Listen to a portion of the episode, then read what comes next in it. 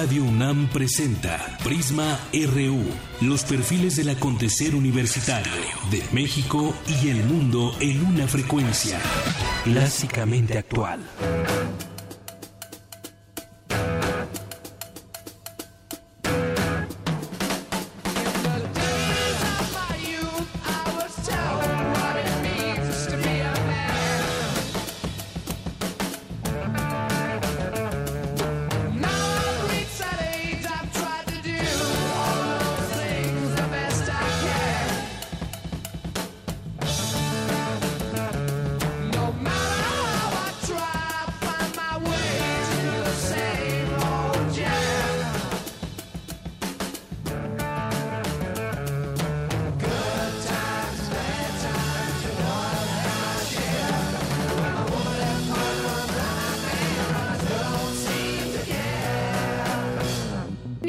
Escuchando hoy a Jimmy Page porque nació un día como hoy de 1944.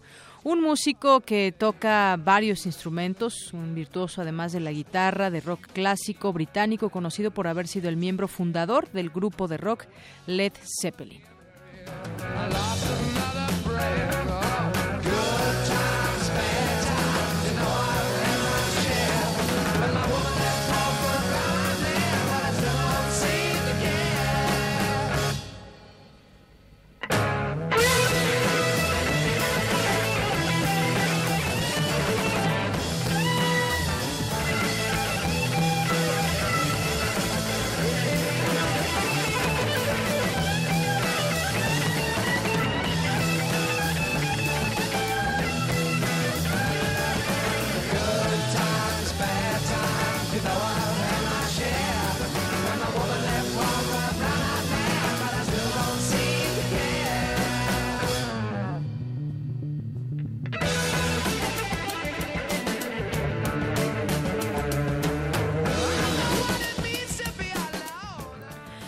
Pues así arrancamos hoy este espacio informativo. Mi nombre es Deyanira Morán y le quiero dar la bienvenida para que nos sintonice de aquí a las 3 de la tarde en Prisma RU, aquí en el 96.1 de FM Radio UNAM. Y bueno, pues este músico, le decíamos Jimmy Page, que tiene 73 años y bueno, pues es considerado un gran músico en todos estos años desde que comenzó a conocerse su carrera, desde su paso por Led Zeppelin y hoy en día también. Bueno, vamos a, iniciar con muchas cosas. En un momento le tendremos nuestro resumen informativo. Siguen las marchas, siguen las protestas en torno al tema del gasolinazo. Hoy va a haber un anuncio que se espera, está anunciado a la una de la tarde. Eh, en cuanto tengamos información, le daremos a conocer lo que dice el presidente, que pues va a ser algo en torno a fortalecer el, el mercado interno y sobre todo para enfrentar o para mejorar más bien la economía familiar, seguramente algunos consejos después de que ya vio que no resultó el ¿qué harían ustedes? que pensó quizás que diríamos pues haríamos lo mismo que usted, pues no, ahí está la protesta social pacífica en las calles. De esto y más le platicaremos hoy aquí en Prisma RU.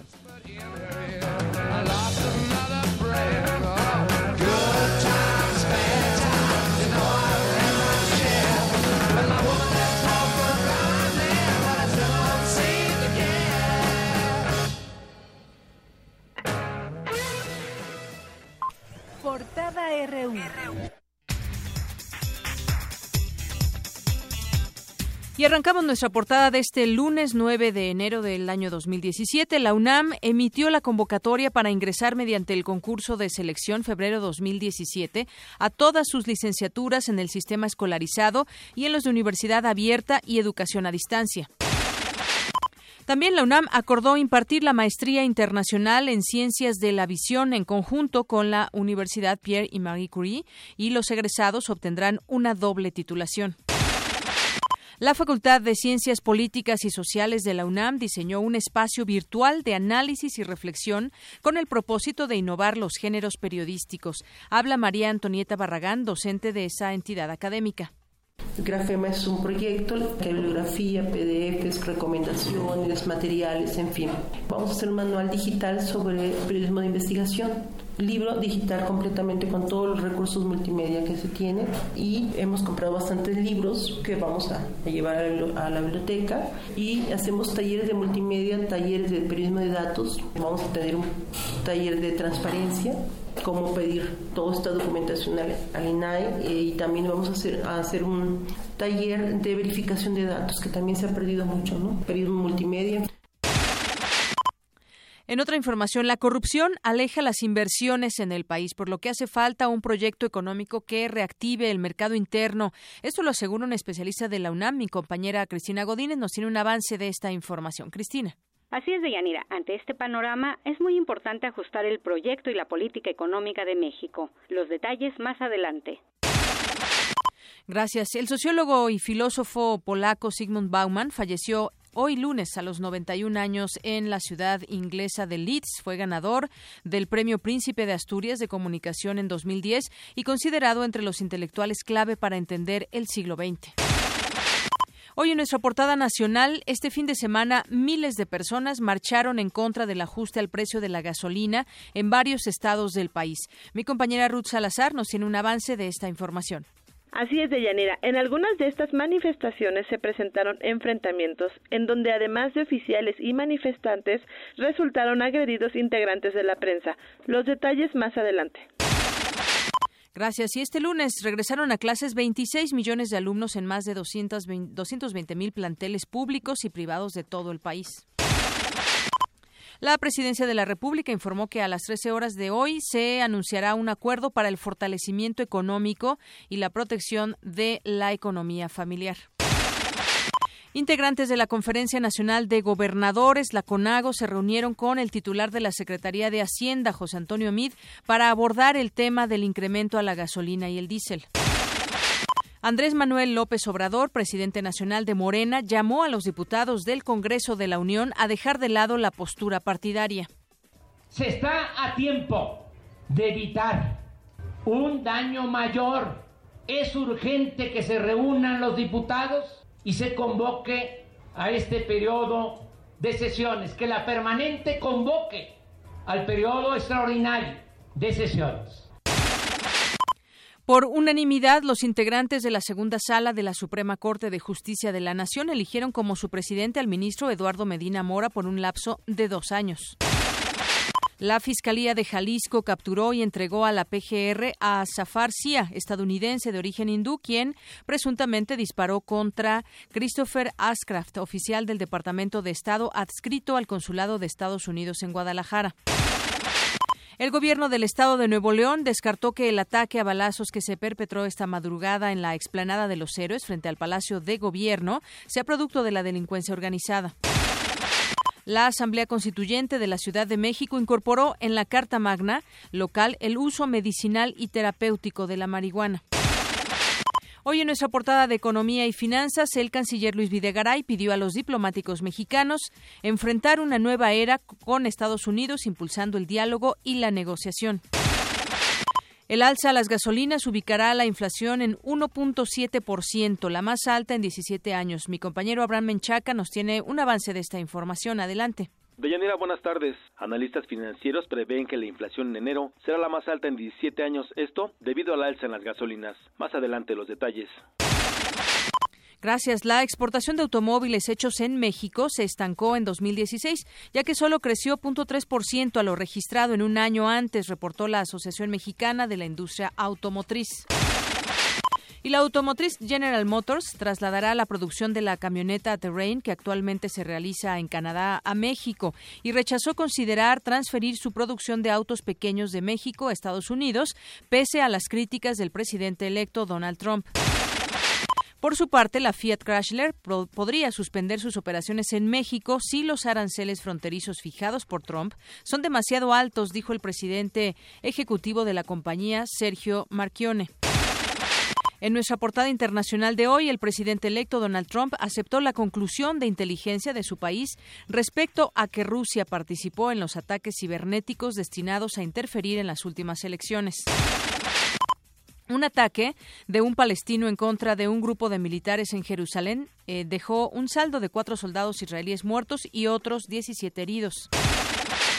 El presidente de Venezuela, Nicolás Maduro, anunció que un aumento, habrá un aumento de 50% al salario mínimo y a las pensiones de jubilados. El salario mínimo está en 27 mil bolívares, ¿verdad? Y el que está en 63 mil 720 bolívares. Por eso he decidido aumentar el salario mínimo y, como siempre, las escalas de los trabajadores públicos, maestros, policías, médicos y de la Fuerza Armada Nacional Bolivariana en un 50% arrancando el mes de enero. 50% de aumento del salario mínimo y las pensiones. En tanto, el Parlamento venezolano, de mayoría opositora, declaró al presidente Nicolás Maduro en abandono del cargo, en víspera de que cumpla su cuarto año de mandato, buscando abrir la puerta a elecciones anticipadas. La Filmoteca de la UNAM lanzó un singular ciclo cinematográfico con películas donde se abordan el racismo, la discriminación y la opresión de las minorías, el cual estará disponible hasta el próximo 12 de febrero. Hablando de cine y pluralidad cultural, anoche en la premiación de los Globos de Oro, la actriz Meryl Streep reivindicó la diversidad en Hollywood. Escuchemos parte de lo que dijo. Así que Hollywood está plagado de marginales y extranjeros, y si los echamos a patadas, solo van a tener para mirar fútbol americano y artes marciales mixtas. Necesitamos que la prensa principal le exija responsabilidad al poder, que le llamen la atención y que se indignen, es por eso que los fundadores de este país le dieron un lugar privilegiado a la prensa y sus libertades en la Constitución. Así que le voy a pedir a la prensa extranjera de Hollywood, famosamente bien plantada, y a todos nosotros en esta comunidad, que se unan al Comité de Protección de la Prensa, porque los vamos a necesitar a partir de ahora y nos van a necesitar para cuidar la verdad. Bien, pues un gran discurso de la actriz y nos vamos a la cultura con Tamara Quiroz. Adelante, Tamara, buenas tardes. ¿Qué tal, Deyanira? Esta tarde nos visitarán la maestra Linda La Macorra y la doctora para hablarnos del curso Los libros infantiles ilustrados y el fomento a la lectura. Además, el mundo de la cultura está de luto por la muerte del último maestro de las letras, Ricardo Piglia. En un momento les tendré toda la información. Gracias y nos vamos ahora a un avance de la información deportiva con Eric Morales. Eric, buenas tardes. Buenas tardes, Deyanira. El Club Universidad Nacional debutó con derrota frente a las Chivas en la jornada número uno del torneo Clausura 2017. Además, la UNAM obtuvo el segundo lugar del Campeonato Nacional de Primera Fuerza de Polo Acuático y quedaron listas las semifinales de la NFL 2016. Esta y otra información más adelante. Gracias, Eric.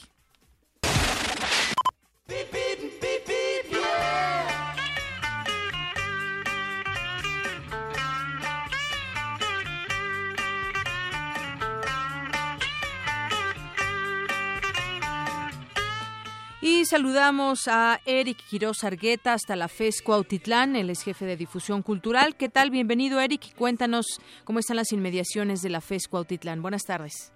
¿Qué tal, Deyanira? Muy buenas tardes. Muchísimas gracias. Un saludo para ti, para todo tu auditorio, iniciando las actividades desde el jueves pasado aquí en la facultad.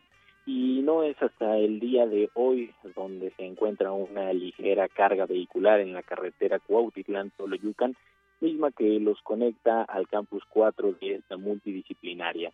Allá en campo 1 podemos ver que la vialidad es un poco más fluida en la avenida Primero de Mayo que nos conecta hacia este campus eh, donde se encuentran albergadas las ciencias químicas y biológicas y también aquí de la Facultad de Estudios Superiores Cuautitlán. Además de Yanira, comentarte que aquí en la FES se desarrolla tecnología de punta para la solución de problemas nacionales. Recientemente descubrieron que la pirocanta, un arbusto muy común en nuestro país, es capaz de reducir la contaminación por aflatoxinas en el maíz, uno de los principales granos que consumimos nosotros los mexicanos. Entonces, esta y parte de otras investigaciones son las que se desarrollan también aquí en esta gran multidisciplinaria del campus norte. Muy bien, Eric, pues te agradezco toda esta información. Muy buenas tardes. Muy buenas tardes.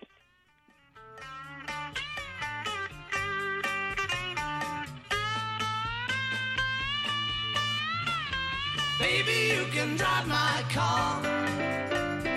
Yes, I'm gonna be a star.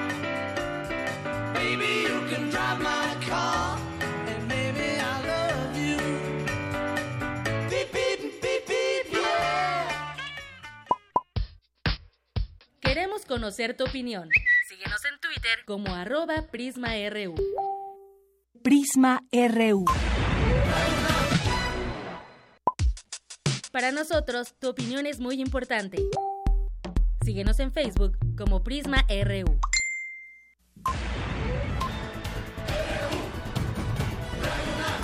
Prisma RU. Bien, y entramos ahora a nuestro campus universitario. El día de hoy, un sistema de cómputo creado en la Facultad de Medicina de la UNAM podrá ayudar a detectar males relacionados con el cerebro y su actividad. Es mi compañera Cindy Pérez que nos tiene el detalle de esta información. Adelante, Cindy. Buenas tardes.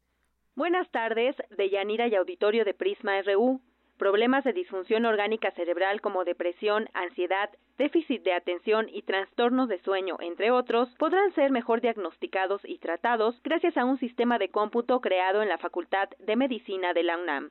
El mapeo cerebral, como se le conoce, es capaz de convertir la actividad digital de un encefalograma en actividad numérica, con lo cual es posible ver cómo funcionan las neuronas en las diversas enfermedades mentales.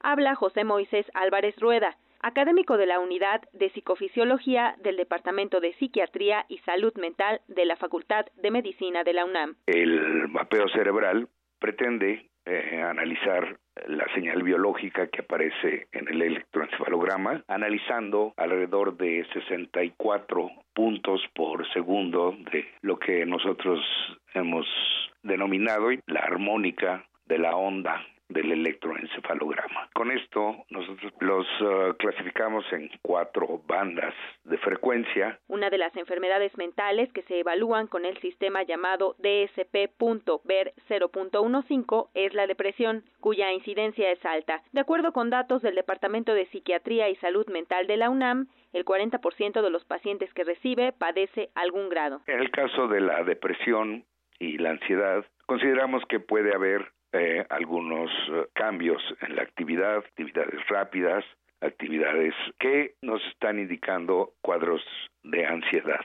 Consideramos que un paciente con un cuadro depresivo puede tener algunos cambios en la actividad cerebral. Se podría predecir estos padecimientos con algunos cambios, sobre todo en la asimetría que puede presentar un paciente en el electroencefalograma. Deyanira acaba de resaltar que el programa es único en el mundo porque es compatible con cualquier computadora y equipo de electroencefalografía. Además, reduce hasta 90% el costo del estudio electroencefalográfico. Hasta aquí el reporte. Muy buenas tardes. Gracias, Cindy. Muy buenas tardes. Bueno, pues ahí está este sistema de cómputo que se crea y ayuda a detectar males relacionados con el cerebro. Interesante información. Bueno, le comentaba también al inicio, al arranque de este informativo, que la Universidad Nacional Autónoma de México, la UNAM, impartirá la maestría internacional en ciencias de la visión. Eso en conjunto con la Universidad Pierre y Marie Curie y los egresados obtendrán una doble titulación. Los alumnos se graduarán del programa de maestría y doctorado en ciencias médicas, odontológicas y de la salud de la UNAM en el campo de investigación clínica experimental en salud, así como de la maestría en ciencias, tecnología, salud, mención biológica, integrativa y fisiología, orientación con neurociencias. También durante una gira de trabajo que hace por Francia el rector, se reunió con el presidente de esa universidad y bueno, pues con él celebró la firma del convenio con vigencia de cuatro años que da origen a esta maestría.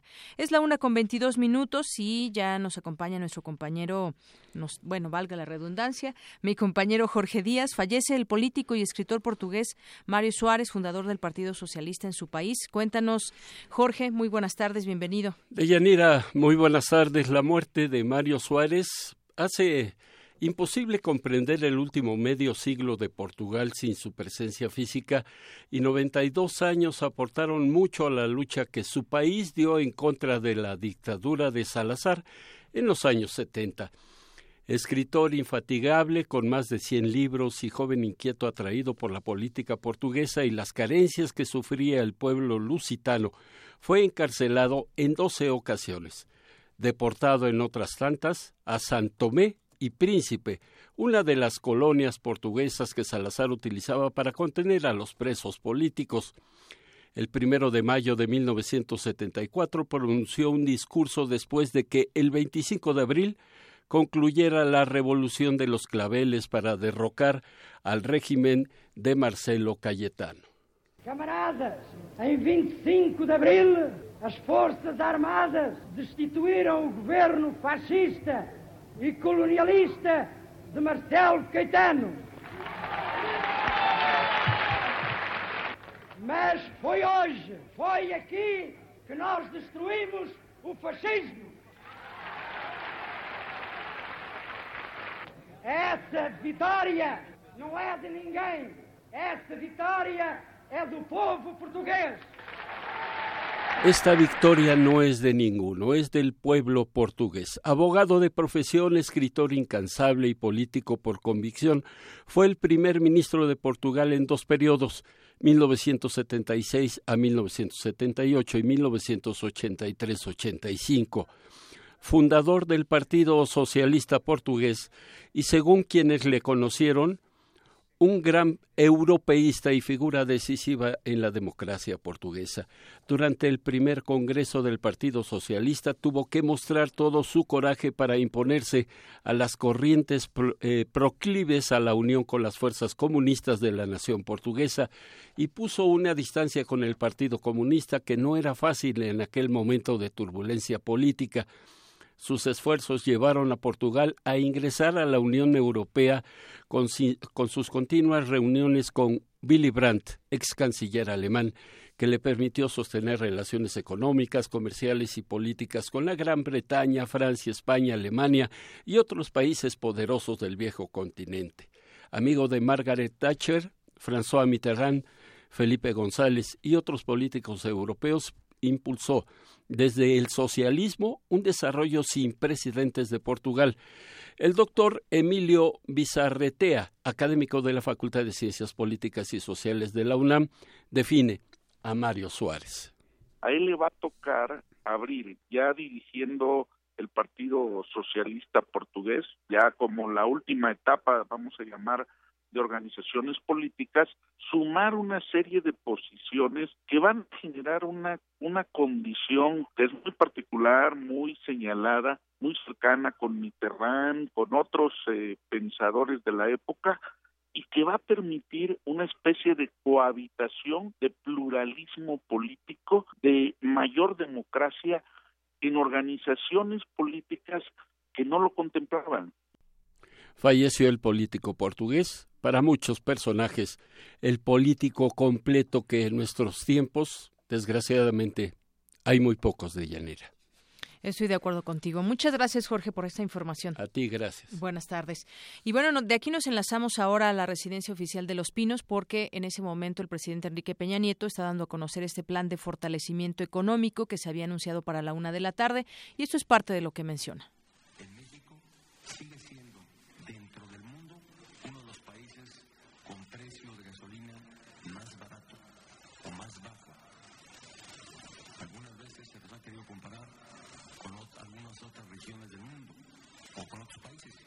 algunos, particularmente en estados de la Unión Americana, el precio llega a ser ligeramente más barato.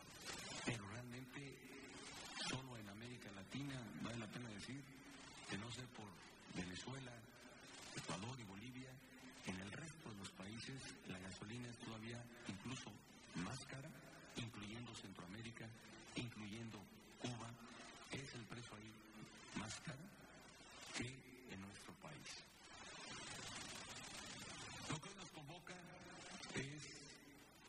al final de cuentas, dar marco a un acuerdo que nos permita emprender acciones, que nos permitan ser sensibles a estas definiciones que se han tomado para realmente con sentido de solidaridad y de responsabilidad social podamos realmente acompañar a los sectores menos favorecidos de nuestra sociedad para cuidar de la estabilidad de precios, para cuidar la estabilidad de nuestra economía, para cuidar la economía de las familias mexicanas.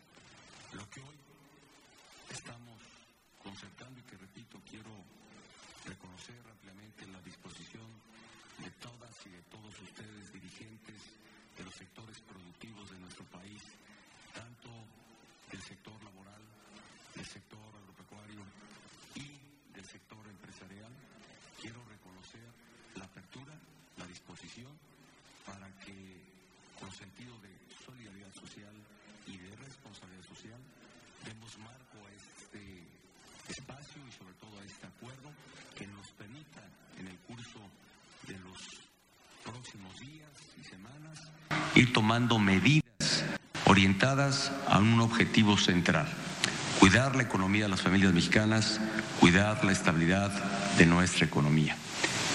Yo les agradezco nuevamente Bien, pues es parte de lo que está mencionando el presidente Peña Nieto en este eh, plan de fortalecimiento económico y bueno, habla, ahí está dando un poco la introducción, el contexto en que se da este aumento en pues en un intento de seguir eh, señalando por qué eh, fue la mejor opción este aumento a las gasolinas. Dice que sigue aún pese a todo lo que ha sucedido con este aumento, sigue México siendo uno de los países que vende más barata su gasolina y habla de una responsabilidad social también justificando este incremento. Y habla también de los de los sectores menos favorecidos que este estas eh, este anuncio que hará favorecerá a los sectores menos favorecidos aunque pues bueno también yo creo que es eh, importante señalar que prácticamente está afectando afectando a, en general a los mexicanos más allá de los de los menos favorecidos económicamente. Yo creo que si le preguntamos también a una clase media tendrá mucho que comentar al respecto. Y bueno pues es parte de lo que está señalando hay que cuidar la economía y dentro de esto, pues en este lunes, como se había anunciado, está presentando ahí en Los Pinos este acuerdo para el fortalecimiento económico y la protección de la economía familiar, así se, se llama este anuncio, y con el cual se busca hacer frente a la crisis desatada a partir del incremento en el precio de las gasolinas.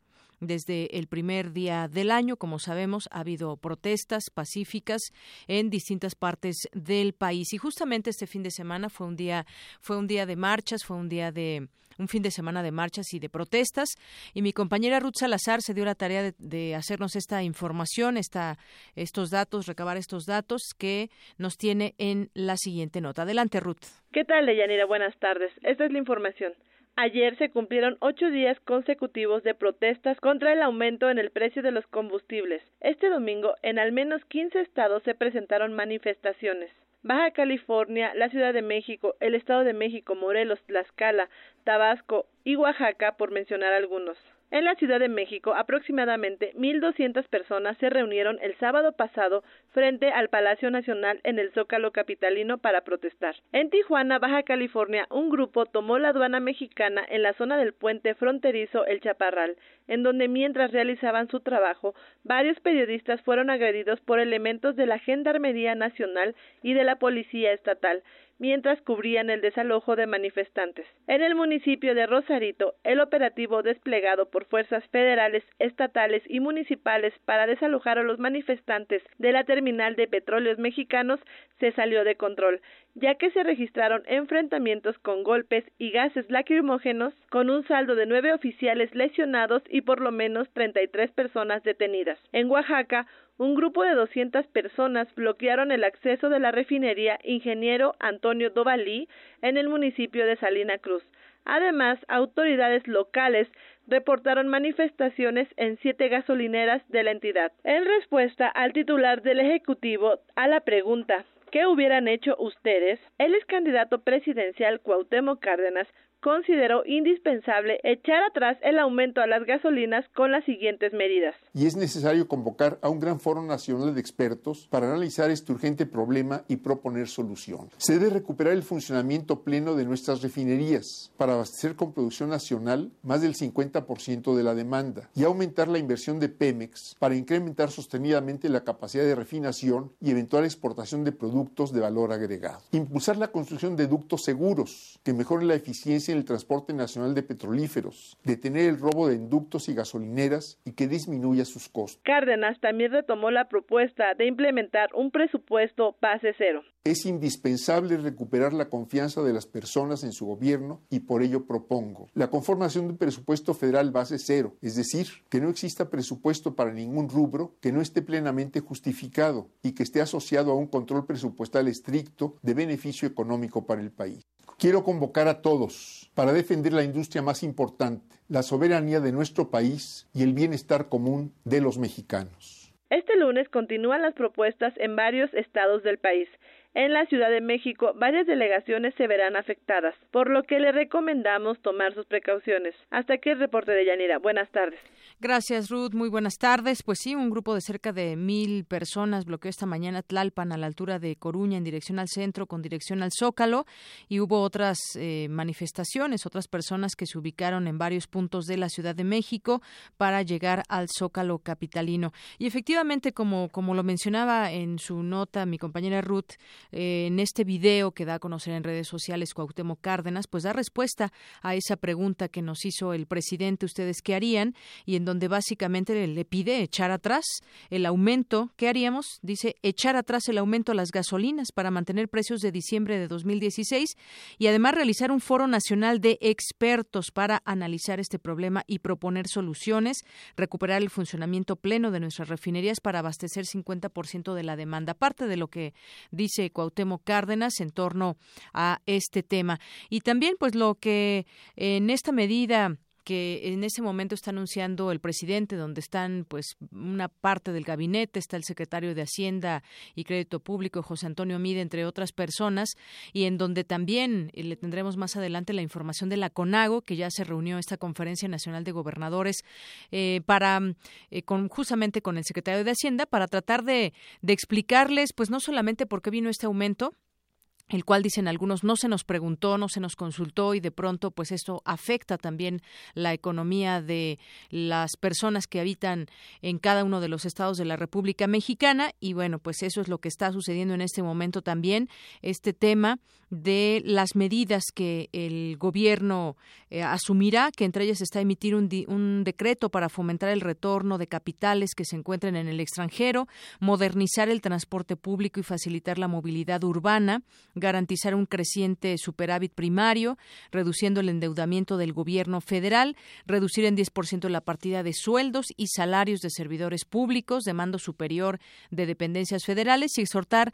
a los demás poderes que a que hagan lo mismo. Y ese, como ya habíamos visto también, pues eh, el tema del salario y además a muchos servidores públicos les pagan la gasolina. Entonces, ¿de qué manera les afecta? Pues de ninguna manera. Dijo que el gobierno de la República ejercerá el presupuesto de manera clara, transparente y austera.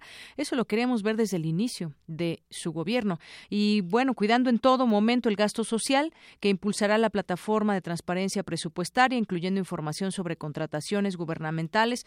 Bueno, también eh, cosas en la transparencia que siempre han estado, pero que no muchas veces se toman en cuenta y que a los funcionarios pues no les importa mucho y aún con esa transparencia que podemos ejercer o que se debe de ejercer por parte de los funcionarios, hemos visto que muchas veces no llegan a esa transparencia que pregonan. El sector empresarial se compromete a no incurrir en un incremento indiscriminado de precios de bienes y servicios, evitando repercusiones injustificadas o fenómenos de especulación, particularmente en el caso de los productos que forman parte de la canasta básica, en tanto que los sectores laboral y del campo permanecerán atentos y vigilantes a efecto de detectar y denunciar aquellos casos de abuso o incumplimientos a este compromiso. Es lo que se piensa hacer dentro de este plan para afectar lo menos posible a las familias mexicanas.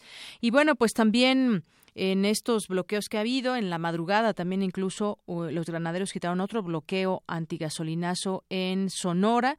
Eh, desde las 3 de la mañana habían bloqueado el paso del tren en la línea internacional entre Sonora y Arizona en el municipio de Nogales, impidiendo el cruce de exportaciones e importaciones entre México y Estados Unidos. Cerca de las 3 de la mañana pues ya fueron desalojados de esta área. Y bueno, también está el primer amparo contra gasolinazo que ya fue aceptado. Esto dentro del marco de protestas y demás. Hay un abogado que ya llevó a cabo este, esta acción tras imponer el recurso legal eh, Óscar Valdés Ramírez ya tiene eh, fecha para su audiencia constitucional, que es el 31 de enero, e invitó a la ciudadanía a realizar el mismo proceso jurídico. Desde el jueves aceptaron ya el primer amparo en contra del gasolinazo interpuesto por Óscar Valdés Ramírez, que es abogado y tramitó este recurso legal en el juzgado décimo tercero en materia administrativa de la Ciudad de México. Óscar Valdés comentó que su amparo fue aceptado debido a que el juez no encontró anormalidades en la demanda, debido a que esta cuenta con todos los requisitos necesarios para proceder con la audiencia, que iniciará, como le comento, el próximo 31 de enero.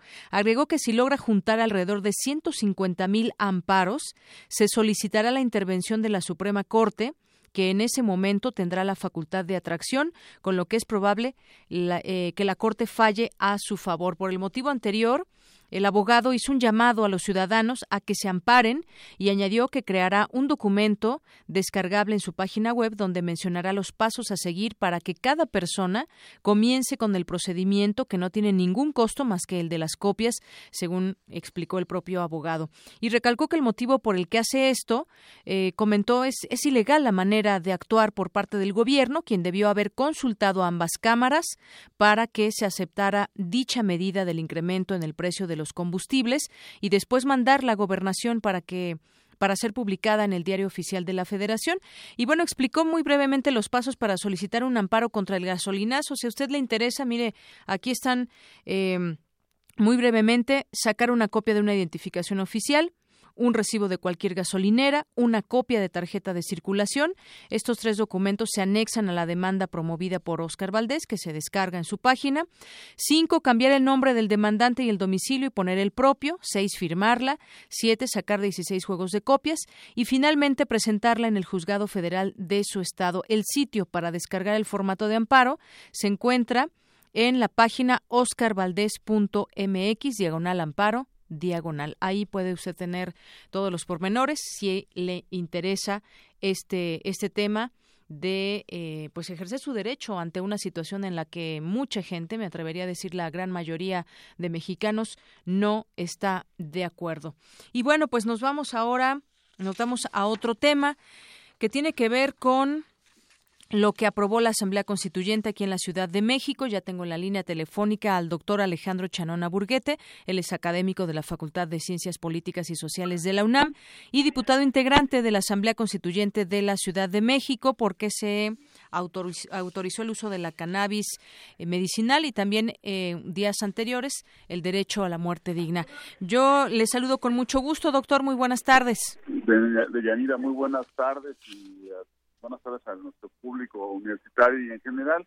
Si hay un poquito de eco es porque está la sesión en pleno de... Me hice un ladito para que me puedan escuchar. Dime, a tu orden. Muy bien, pues escuchamos bien. Eh, doctor, yo quisiera preguntarle, pues este, este uso medicinal de la marihuana, un paso que mucha gente estaba buscando, sobre todo quienes eh, a través de la, el uso medicinal pueden obtener una mejoría en su salud. Cuéntenos el, el contexto en que se da también esta aprobación. Eh, con mucho gusto. Mira, me gustaría mucho, Yanira, leerle a su auditorio expresamente cómo quedó fraseado lo que aprobó el Pleno de la Constituyente en relación a esto. Mira, dice así, a toda persona se le permitirá el uso médico y terapéutico de la cannabis índica americana o marihuana y sus derivados de conformidad con la Constitución mexicana y la legislación aplicable. ¿Qué significa esto en términos prácticos? Que hemos logrado alinear el texto constitucional con la, uno, la, la, vigencia de la Ley General de Salud y dos, las reformas a la misma que ya contempló o llevó a cabo el Senado para que efectivamente un cierto tipo de cannabis derivados como los que yo mencioné puedan eh, directamente convertirse en instrumentos para maximizar los derechos a la salud de los habitantes de la Ciudad de México. En ese sentido, ahí hay dos vertientes. Una es el, tema de un caso muy famoso en la Corte, que es el caso Grace, donde se, se autorizó la improvisación de una serie de derivados de cannabis en, aceite para minimizar o atenuar de manera sustantiva los ataques eh, epilépticos que sufría bajo un síndrome de niña Grace. Y dos, se sabe de los del conjunto de, tipos de marihuana que, están incluidos en, el aprobado que pueden servir para temas en relación a la diabetes, en relación a tratamientos de cáncer, y creo que es una mm, cosa fundamental. Pero detrás de esto hay una gran filosofía que creo que también vale la pena compartir con tu auditorio. Es el hecho de que eh, dar pasos en este sentido hacia el uso medicinal permite separar lo que se refiere al uno al fuero federal, dos a la idea de, la prohibición de la cannabis en un sentido eh, relacionado al crimen organizado y, al narcotráfico, y lo sitúa en el ámbito del derecho de salud o del sector salud, en donde efectivamente hay, hay una serie de canábicos que están por debajo, discúlpame lo técnico, del llamado nivel de psicoactivo o de tetrahidrocannabinol. Entonces, creo que eh, se está desprejuiciando, se está llevando al ámbito correcto de la salud y sentimos que es un, es un pequeño paso para la Constitución, es un gran paso al derecho a la salud plena de las y los habitantes de la ciudad. ¿Cómo ves?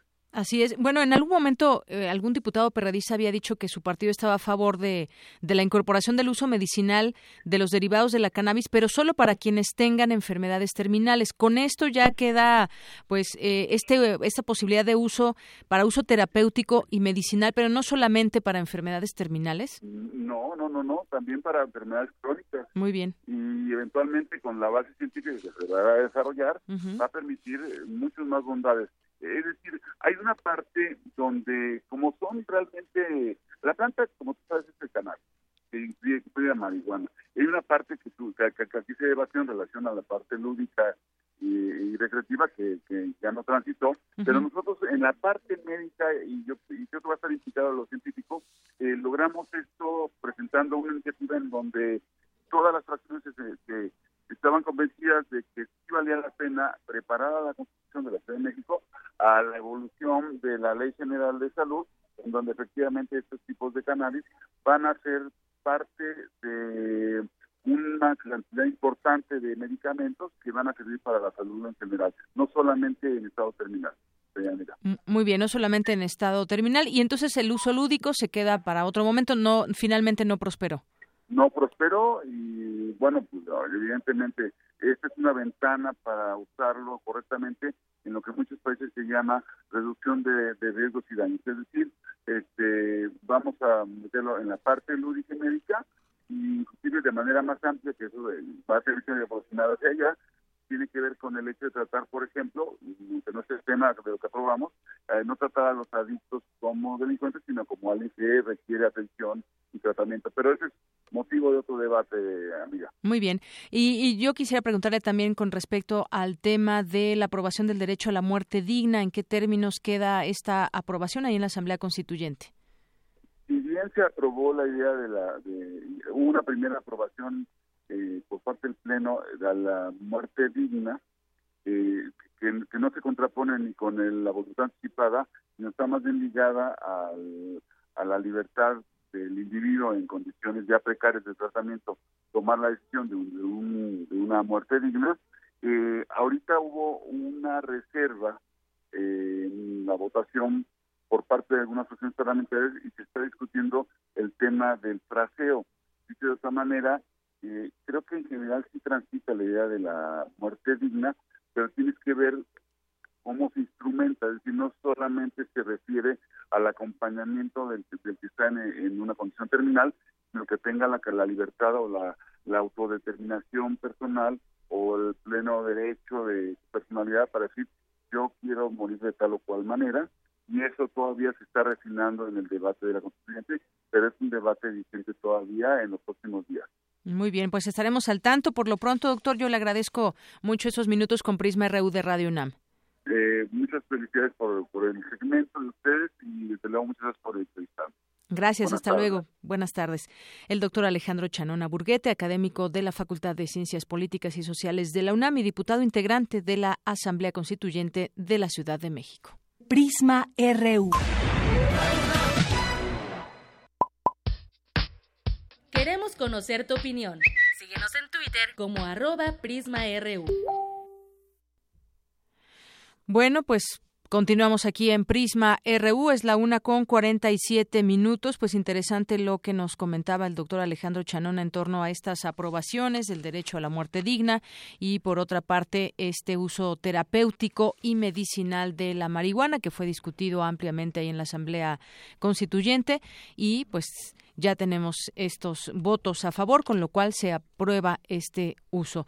Y de lo demás seguiremos pendientes también, que por lo pronto nos decía se bajó este tema del uso de la marihuana en su, en su uso lúdico pero pues quizás en otro momento se pueda retomar. Creo que para allá va empujando también pues la, la, la, situación y el contexto, pero también pues el derecho a la muerte digna, algo que también se seguirá aún discutiendo en lo subsecuente. Es la una con 48 minutos.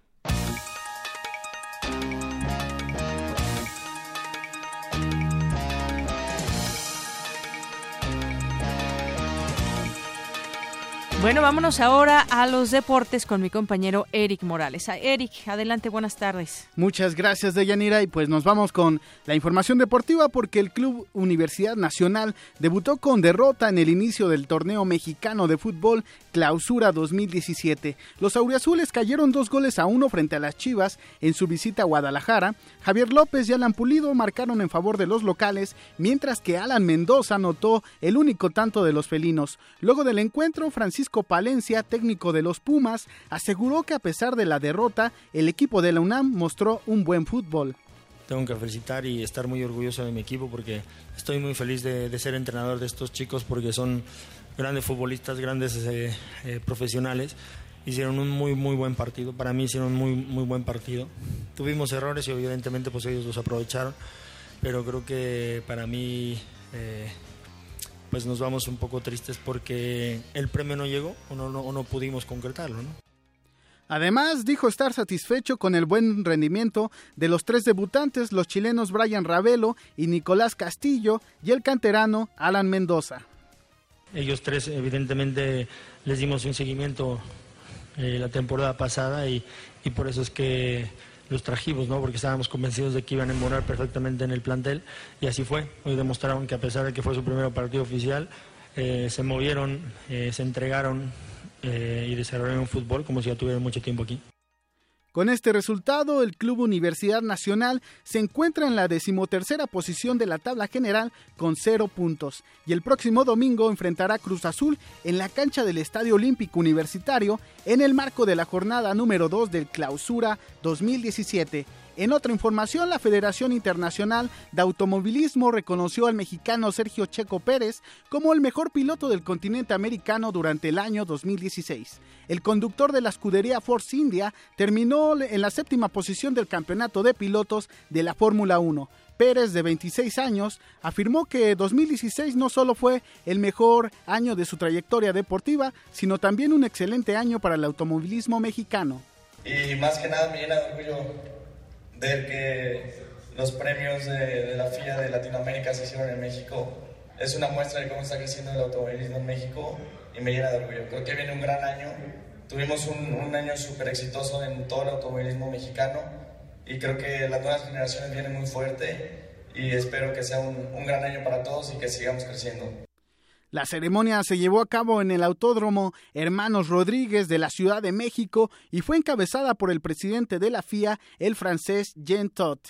Ya que hablamos de automovilismo, esta mañana el piloto regiomontano Esteban Gutiérrez anunció que dejará la Fórmula 1 para competir en la Fórmula E. En conferencia de prensa realizada en la capital de nuestro país, el, expiloto de las escuderías Sauber, Ferrari y Haas dijo estar contento de iniciar esta nueva etapa en su carrera deportiva. Eh, me siento muy orgulloso de, ahora ser parte de esta nueva tendencia eh, de los coches eléctricos. Eh, es el futuro de la movilidad en, nuestras ciudades.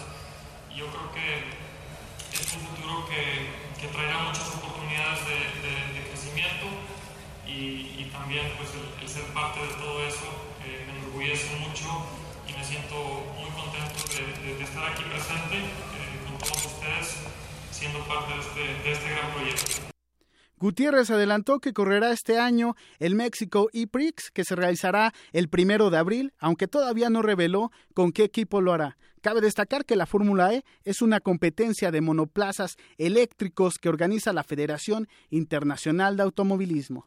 Y bueno, pues en la siguiente intervención te contaré todo acerca de los premios FIFA que se entregaron el día de hoy. Y bueno, pues hay sorpresas y no tantas para, para quienes fueron los galardonados esta tarde allá en Suiza. Muy bien, pues ya al rato nos platicarás, Eric. Muchas gracias. A ti, Deyanira.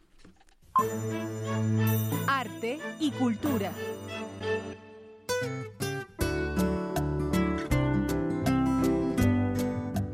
Bueno, y entramos a terrenos de la cultura con Tamara Quiroz. Adelante, Tamara. Muchas gracias, Deyanira. Te saludo nuevamente con mucho gusto.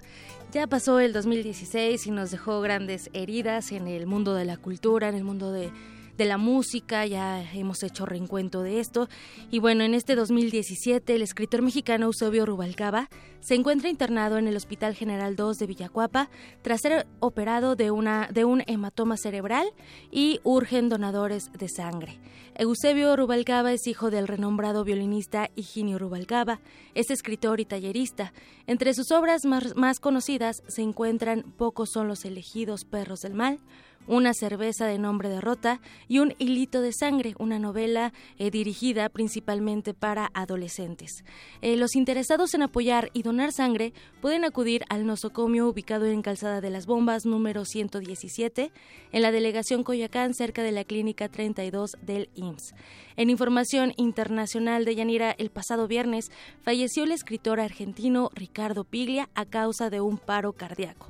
Eh, su primer libro, La Invasión, es, un conjunto de cuentos de los editoriales independientes y de culto de los años 60. Eh, después publicó Nombre Falso y en 1980 Respiración Artificial, novela eh, metaliteraria que causó un, un, terremoto en la tradición argentina. de sus libros de crítica y pensamiento se pueden mencionar Crítica y Ficción, Formas Breves y El Último Lector. Se va uno de los grandes de la literatura argentina después de, de 40 años de, tanta lectura, eh, pues parte este gran escritor. De Yanira nos escuchamos más tarde. Claro que sí, Tamara. Buenas tardes. Queremos conocer tu opinión. Síguenos en Twitter como arroba PrismaRU. Prisma RU. Continuamos una con 55 minutos y le hemos estado platicando todo el contexto que, que enmarca al tema del aumento a las gasolinas y bueno, pues también debido al fuerte incremento en los precios de los combustibles, en la primera semana de enero los precios al consumidor podrían sufrir el incremento más alto desde el año 2000. Es mi compañero Abraham Menchaca que nos tiene esta información. Adelante, Abraham. Así es, Deyanira, buenas tardes. El incremento en el precio de los combustibles el alza al gas LP llevarán la inflación de enero a su nivel más alto en 17 años. De acuerdo con Scotiabank, el impacto directo de los aumentos en las gasolinas será cercano a 0.63 puntos porcentuales en la inflación de este mes. Para el doctor José Nabor Cruz, académico del Instituto de Investigaciones Económicas del UNAM, la inflación podría alcanzar los dos dígitos este mes y para fin de año las expectativas de crecimiento de la inflación son del 5 o 6%. Si el escenario se llega a complicar, pensemos en un escenario muy complicado donde de manera unilateral se rompa la renegociación que se plantea por parte del presidente Trump del Tratado de Libre Comercio de Estados Unidos, Canadá y México, pues sí nos va a poner en una situación bastante endeble y que nos lleva a una inflación, no sé si de dos dígitos para arriba del 10%, pero sí cercana al 8 o 9%, al menos para el último trimestre de este año. De Yanira, el investigador refirió que la inflación se ha controlado durante los últimos 10 años. Ha oscilado no más allá de un dígito, entre 5 o 6 puntos porcentuales y los últimos 5 años entre 4.5 y 3.5%. Es decir, eh, ser que la política monetaria ejercida por el Banco Central ha permitido que tengamos controlada esa variable económica. Sin embargo, es muy probable que esa tendencia decreciente y de control sobre la inflación se rompa en este año. Muchos factores internos y externos, eh, algunos de ellos ya los hemos comentado, es la, alza de los diferentes productos energéticos de nuestro país, factores externos, propiamente el comportamiento de la depreciación del tipo de cambio, la relación peso-dólar y algo que pudiera ser muy, muy importante es el cambio en la política económica en Estados Unidos. El viernes pasado, el INEGI dio a conocer que la confianza del consumidor se redujo en diciembre a pesar del incremento en el salario mínimo. De general la información que tengo. Buenas tardes. Gracias, Abraham. Muy buenas tardes.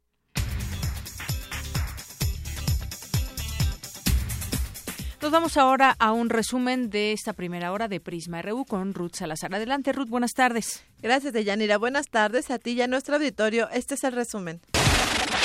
En entrevista para Prisma RU, el doctor Alejandro Chanona, académico de la Facultad de Ciencias Políticas y Sociales de la UNAM y diputado integrante de la Asamblea Constituyente de la Ciudad de México, habló sobre la aprobación del uso médico de la marihuana en este órgano de representación ciudadana. A toda persona se le permitirá el uso médico y terapéutico de la marihuana y sus derivados de conformidad con la Constitución mexicana y la legislación aplicable. ¿Qué significa esto en términos prácticos? Que hemos logrado alinear el texto constitucional con la, uno, la, vigencia de la Ley General de Salud y dos, las reformas a la misma que ya contempló o llevó a cabo el Senado para que efectivamente un cierto tipo de cannabis derivados como los que yo mencioné puedan eh, directamente convertirse en instrumentos para maximizar los derechos a la salud de los habitantes de la Ciudad de México. Quédense con nosotros. En la segunda hora de Prisma RU hablaremos con el doctor Alejandro Salgo, experto en temas geopolíticos de Medio Oriente y conflictos internacionales contemporáneos, sobre el secuestro de las niñas de Chibuk en Nigeria por parte del grupo terrorista Boko Haram, ya que hoy se cumplen mil días de los hechos. Hasta aquí el resumen de Yanira. Buenas tardes. Gracias, Ruth. Muy buenas tardes. Es la una con 59 minutos. Vamos a hacer una pausa en este momento. Regresamos con más información aquí en Prisma RU. Queremos conocer tu opinión. Síguenos en Twitter como arroba PrismaRU. Para nosotros, tu opinión es muy importante. Síguenos en Facebook como Prisma RU. La creencia dicta que cualquier conjuro o maldición ejecutado después del atardecer aumenta su fuerza conforme se acerca a la medianoche. Para aumentar su sonido, Carpe Noctem. Sintonízalo ahora los viernes a las 0 horas por el 96.1 de FM. La noche es la mitad de la vida y es la mejor mitad. Radio 1.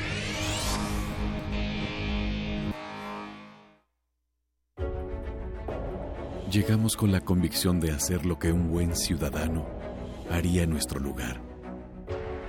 Cada paso, cada idea, cada momento, cada lucha es una oportunidad para demostrar que amar a México es dar lo mejor de nosotros. Nuestro país nos necesita y no le vamos a fallar. Diputados Ciudadanos, Movimiento Ciudadano.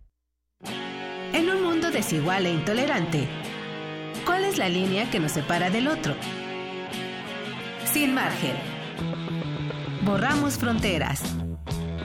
Acompaña a Luisa Iglesias y conoce los ecos de la diversidad social. Todos los jueves a las 12 del día por el 96.1 de FM. Radio UNAM.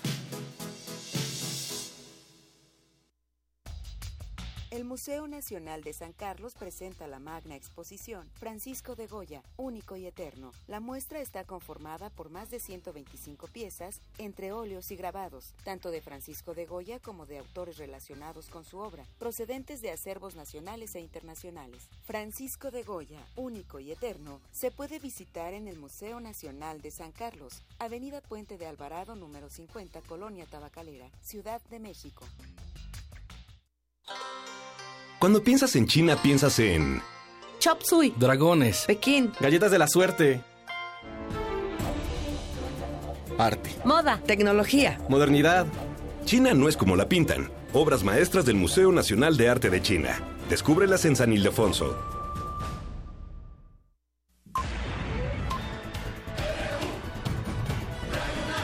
Prisma RU. Regresamos y tenemos más información universitaria para todos ustedes que nos sintonizan aquí en el 96.1 de FM a través de Radio UNAM en este programa que se llama Prisma RU. Eh, vamos con mi compañera Dulce García porque tiene información del taller coreográfico de la UNAM. Cuéntanos, Dulce, muy buenas tardes. Deyanira, muy buenas tardes a ti y al auditorio de Prisma RU. Con la intención de dar continuidad a la valiosa labor de la maestra en danza Gloria Contreras, a partir de febrero la Universidad Nacional Autónoma de México pondrá en marcha en las instalaciones del Centro Cultural Universitario diversos talleres de danza para niños y jóvenes, cuyo titular se dará a conocer en los próximos días. Estos talleres cubrirán la demanda de los alumnos inscritos en las actividades del seminario del Taller Coreográfico Universitario. Habla Jorge Volpi, coordinador de difusión cultural de la UNAM. Estamos planeando que a partir de la segunda semana del mes, de la segunda quincena del mes de febrero, eh, empiecen de nuevo las clases para todos estos niños y jóvenes en las instalaciones que venían llevándose a cabo del Centro Cultural Universitario y de la propia Universidad Nacional. Quiero insistir en que esta es la manera como la universidad quiere preservar precisamente este legado pedagógico de la maestra Gloria Contreras y al mismo tiempo satisfacer la demanda de todos estos niños, jóvenes, sus padres y sus familias y también tener en cuenta la contratación de los maestros. Además, la UNAM creará en el sur de la ciudad un centro de extensión universitaria para actividades de iniciación artística dirigido también a niños y jóvenes. Es la disposición también, por supuesto, de la universidad de mantener vivo el diálogo con todas las instancias necesarias para poder mantener justamente este legado artístico y pedagógico de la maestra Gloria Contreras. De esta forma, la universidad asume su papel en la formación, docencia y difusión de la cultura al planear como uno de sus proyectos futuros la apertura de este plantel al sur de la Ciudad de México, que proporcionará a los estudiantes las mejores instalaciones posibles de formación y, a su vez, mantendrá vigente el legado de la maestra Contreras, cuyo trabajo artístico y pedagógico es un orgullo para México. Hasta aquí la información de Yanira. Muy buenas tardes. Gracias, Dulce. Muy buenas tardes. Bueno, pues ahí está este importante anuncio sobre el legado pedagógico eh, que se perpetuará, digamos, a través de estos distintos talleres y además esta eh, nueva, nuevo espacio para la iniciación artística. Nos vamos ahora con mi compañero Isaí Morales. El número de desaparecidos en Guerrero ha ido en ascenso según cifras oficiales, lo que hace que se prendan los focos rojos en esta entidad. Bueno, yo creo que ya están prendidos desde hace algún tiempo, pues ya es evidente que hay una crisis humanitaria. Adelante, Isaí. ¿Qué tal, Deyanira? Muy buenas tardes. Jan Harab, representante de la Oficina del Alto Comisionado de la Organización de las Naciones Unidas para los Derechos Humanos, aseguró que en Guerrero el tema de las desapariciones es un problema muy grave. Durante el primer semestre de 2016 desaparecieron 1.047 personas, mientras que en el mismo periodo de 2015, 889, lo que representa un aumento de 15%, según el registro oficial del Secretariado Ejecutivo del Sistema Nacional de Seguridad Pública. Al concluir 2015, Guerrero registró 1.136 desapariciones y ocupó el primer lugar en casos del fuero federal, con 247. Sin embargo, Michelle Chen, directora de atención a víctimas de la Fiscalía General del Estado, aseguró que el número de desaparecidos es más elevado. En entrevista para Radio UNAM, Manuel Olivares, director del Centro Regional de Defensa de Derechos Humanos José María Morelos Pavón, de Chilapa de Álvarez Guerrero, señaló las causas que explican el aumento de desaparecidos en la entidad. Primero, es la impunidad que el gobierno, que las instituciones le han otorgado a los grupos de la delincuencia organizada. Eh, la segunda causa es también originada por el gobierno que no ha ofrecido o no ha implementado políticas públicas para brindar oportunidades de estudio y empleo a la gente de Guerrero, especialmente a los jóvenes, hombres y mujeres. Desde el inicio del registro de personas desaparecidas en 2014, a partir del caso de los 43 estudiantes de Ayotzinapa, Acapulco tiene un registro de 312 casos de desaparecidos, Chilpancingo 187 casos, Chilapa 94 e Iguala 73. Ante esta crisis humanitaria, el activista de derechos humanos explicó qué medidas podría adoptar el gobierno para combatir este delito. Creo que deben de implementar acciones que van desde pues combatir la corrupción al interior de las instituciones, principalmente las encargadas de administrar y procurar justicia dentro de los cuerpos policíacos, incluso los militares, así como dentro de las instituciones de gobierno, como puede ser el Ministerio Público, puede ser este, la Fiscalía del Estado, Eso por un lado. Por el otro lado, el gobierno tendría que implementar políticas públicas, pero políticas públicas entendidas como la consulta a la ciudadanía sobre las necesidades que existen o la solución a las necesidades que existen en torno a la producción en el campo. Muchos jóvenes se incorporan a la delincuencia organizada porque finalmente igual no hay opciones de estudio, de empleo y no hay oportunidades prácticamente para ninguno. Olivares Hernández resaltó la importancia de la sociedad civil en la búsqueda de personas desaparecidas el gobierno de México siempre intentó de invisibilizar y de minimizar el problema de la desaparición de personas. Por eso precisamente la participación, la exigencia, la movilidad, la organización de los familiares de los desaparecidos es de suma importancia. Manuel Olivares consideró que este año será de grandes retos para los familiares de los desaparecidos y para los organismos civiles de derechos humanos en la exigencia de la desaparición con vida de los desaparecidos y de justicia para los familiares de las personas asesinadas. Hasta aquí la información. Buenas tardes. Gracias, Isaí. Muy buenas tardes. Gracias por este tema de los desaparecidos en Guerrero. Y la corrupción aleja las inversiones del país, por lo que hace falta un proyecto económico que reactive el mercado interno. Cuéntanos, Cristina Godínez. Buenas tardes. Deyanira, buenas tardes.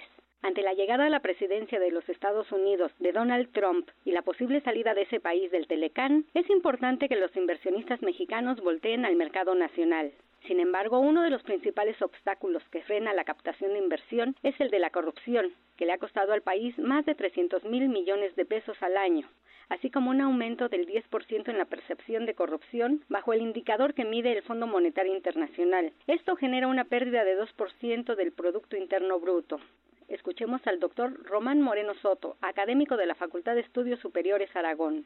En el 2016 el valor del PIB dejó de ser eh, mayor en un monto equivalente a 341 mil millones de pesos, los cuales habrán incorporado a la economía si se hubiese reducido la percepción de la corrupción. En ese sentido, esta pérdida tiene que ver fundamentalmente con la productividad de capital y se refleja en un menor monto de inversión, misma que no se incorpora al valor monetario total del PIB, por lo cual el nivel observado de lo producido de la economía es inferior a lo que podría ser. Y bueno, pues ahí vinculado a, todo el panorama macroeconómico de inicios de este año, no solamente es el aspecto de la corrupción, sino también tiene que ver con la cuestión esta del mercado interno.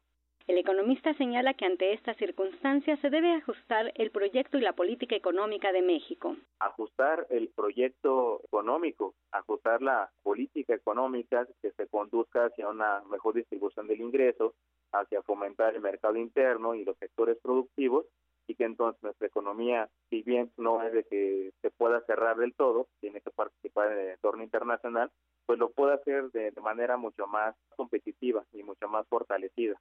Eso me parece que es sustancial y no estar entonces condicionados a los vaivenes de Estados Unidos. Y es que según el índice de percepción de la corrupción de Transparencia Internacional, nuestro país obtuvo una calificación de 35 puntos de 100 posibles y el lugar número 95 de 168 naciones. De Yanir, este es el reporte. Buenas tardes.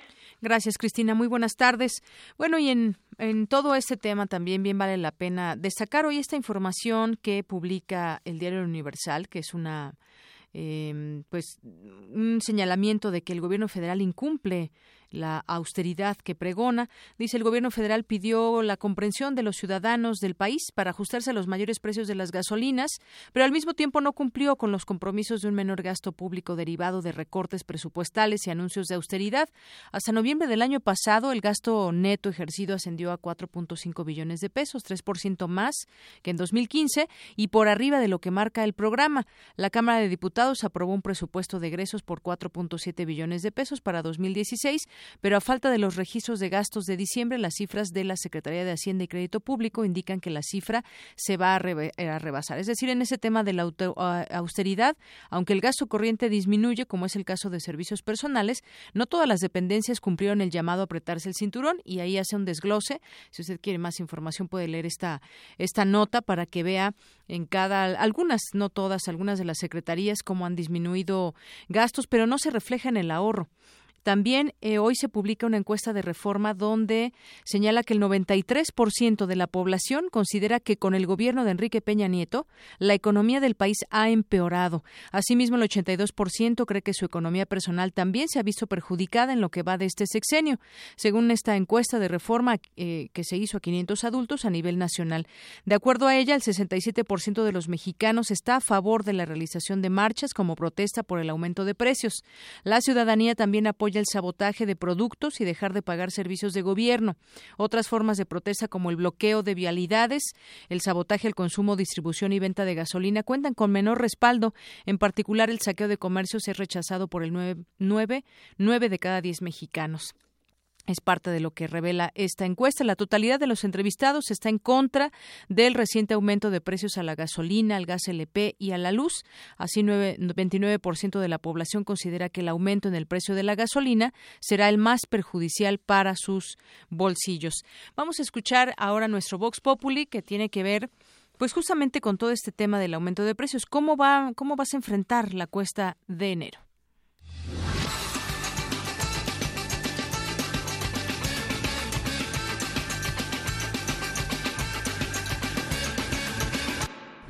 Creo que la situación del país con lo del gasolinazo y todo eso está muy, muy difícil, la verdad. Creo que va a ser este, complicada la cuesta de enero, más que otros años, ¿no? A pesar de que yo ya no tengo gastos de reyes y todo eso, pero pues mis hijos estudian y de todos son muchos, muchos gastos. Como ahorita pues mal porque no van a ponerse de acuerdo, siguen igual y van a seguir subiendo la gasolina, que había dicho el presidente que en febrero también, está la otra cuestión de que va a subir la gasolina. Y hay más convenios en otras cosas que nos va a dejar, pero quién sabe qué nos espera. Pues sí, obviamente, porque la gente me compra menos, entonces no genero suficientes ingresos para comprar todo, para hacer los pastes y me quedo sin tanto sueldo. Pues no sé, normalmente estaba vendiendo unos 100 pastes y ahora estoy vendiendo 60 o 50 veces. Un poco difícil, ¿no? Pues porque todo está subiendo, subió la gasolina, va para arriba todo. Uy, pues yo creo que a todos nos va a ir mal. No, al contrario, el gasolinazo y todo eso nos está afectando. Ya subió todo. El huevo, todo ya subió. Fui al mercado, ya todo está por las nubes. No, no, regalos no, sino la cuesta que le dicen que todo está subiendo y que según sube todo menos el salario.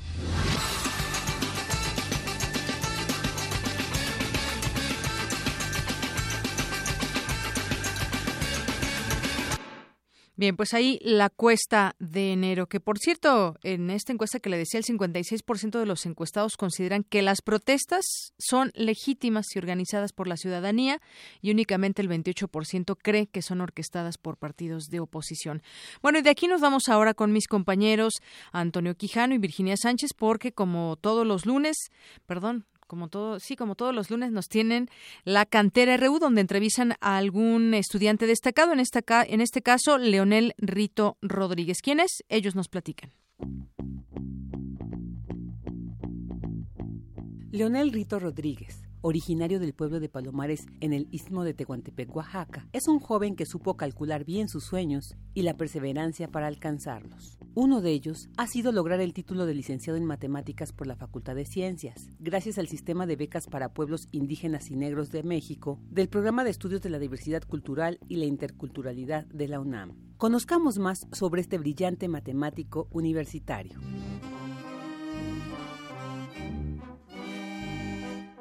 Yo nací en un pueblo que se llama Palomares. Mi municipio es Matías Romero y pertenece al, istmo de Tehuantepec, es una región de, Oaxaca. Y nací el 20 de noviembre del 90. Yo lo describo como un, pueblo con mucha vegetación, muchos árboles y lluvia y hace mucha calor también. Los ríos, hay algunos ríos y las milpas y eso.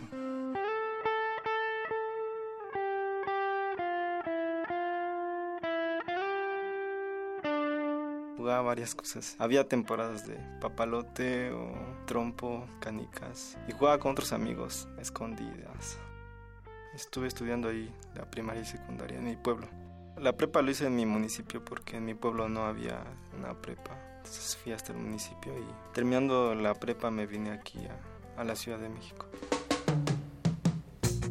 Tengo una hermana que estaba estudiando ya física aquí en, la universidad y un amigo muy cercano de, de, mi preparatoria le gustaban las matemáticas. Entonces ellos dos me, me animaron a que yo continuara desde la prepa fui a un concurso de física y se me daba algo, sí, las matemáticas. Teníamos unos hermanos aquí que ya vivían y me dijeron que viniera a estudiar aquí al DF porque había una universidad barata. Yo no la conocía, pero solo era así. Porque allá en Oaxaca las universidades son más caras. Mis hermanos me dijeron, tienes que hacer un examen. Me dieron una guía y me puse a estudiar y presenté el examen del UNAM y ya lo pasé. Mis estudios en matemáticas fueron, al principio era muy difícil para mí, no le entendía, no sé. A pesar de que yo pensaba que era bueno en matemáticas, estando aquí el nivel es, es muy diferente, era muy difícil. Pero ya con el tiempo me fui, este, me fui agarrando y ya. Y conocí el programa de becas porque tenía un, un amigo que me, me dijo, una maestra lo envió a mí y él me dijo había un programa y él me llevó a, las oficinas.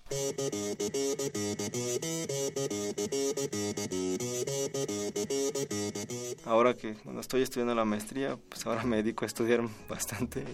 Pues me levanto en la mañana y tengo un cubículo que me dieron en la facultad, compartido con otros. Me voy de muy temprano y empiezo a estudiar. Salgo a desayunar, voy a platicar con mis amigos en el desayuno y, ya tomo clases. Y en las tardes me reúno con otros compañeros a hacer tarea.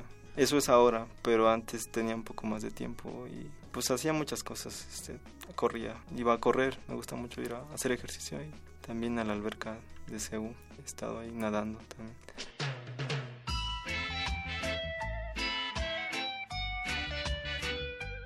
Escucho música reggae, rock y música, música regional de, de mi tierra también como la música de viento, la banda banda de viento. Pues escucho a Lilia Downs, me gusta. Cuentan que en Oaxaca se toma el mezcal con café. Cuentan que en Oaxaca se toma el mezcal con café.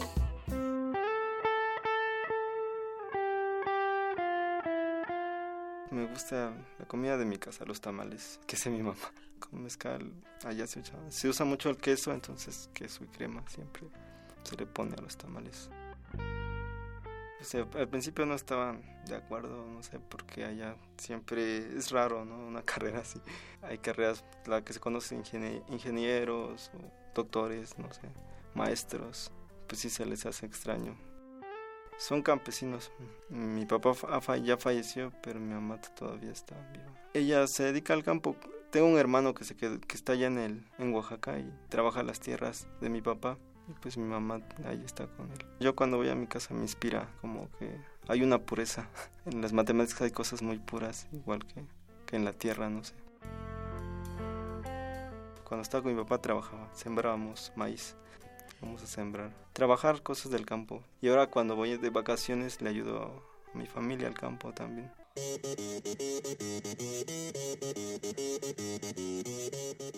Me gusta leer. Ahorita estaba leyendo lo de Germán Hesse, el lobo estepario. He leído varios libros de él. Me gusta leer así, literatura de budismo también. Yo les diría que, que se arriesguen, que, que hagan, que lo intenten siempre, que le echen muchas ganas y algo bueno va a salir. De hecho, les, les va a ir bien, yo creo si le echan ganas para mí la UNAM es, pues está bien padre. Yo, yo me enamoré de la UNAM, de todo, del ambiente, de las personas, de cómo son, de las facilidades que hay, de los programas, de las becas que hay también, de los eventos culturales. Para mí la UNAM sí es algo grandioso. Hay muchas personas que agradezco, pero a mi mamá principalmente yo creo que ella es el ejemplo que yo sigo. Mi mamá es. Si yo estoy aquí es por mi mamá. Para Radio UNAM, Virginia Sánchez y Antonio Quijano.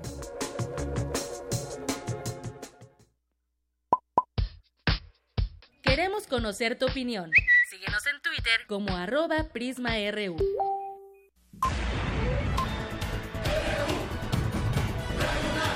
Prisma RU.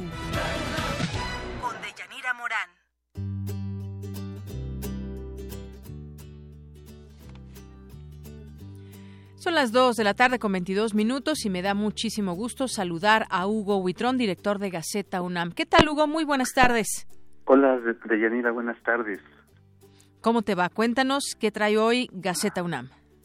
Mira, el día de hoy traemos en la portada información sobre el hallazgo de un número primo.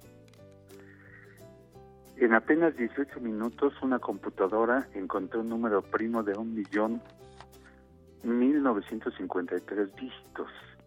Es una cifra equivalente a casi la mitad de los caracteres empleados por Cervantes al escribir Don Quijote y poco más de los usados por Víctor Hugo en su novela Los Miserables.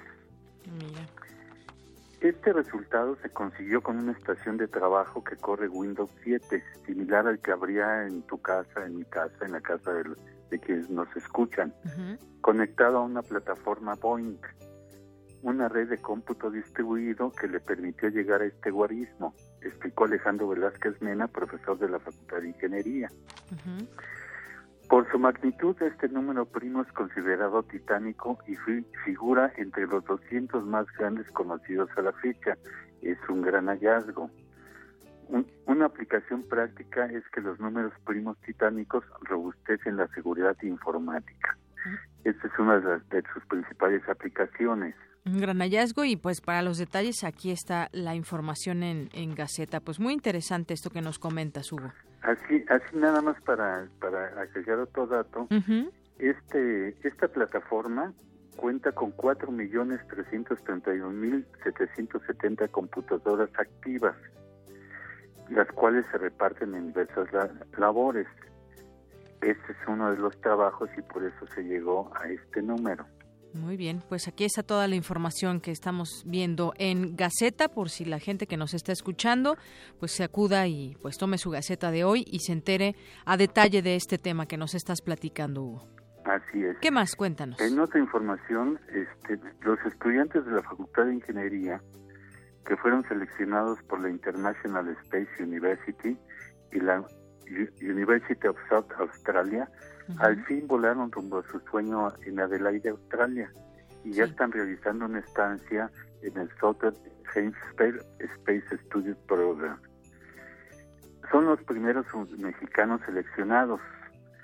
El, a este programa asisten Tania María Robles Hernández, Jessica Denis Reyes, Luis Ángel Castellanos, Genaro Marcos Acosta y Juan Carlos Mariscal. Pues enhorabuena con estos universitarios. Así es, este se van a tomar un propedéutico intensivo para la maestría en sistemas espaciales y si lo aprueban les valdrá el 50% de los créditos de posgrado. Muy bien.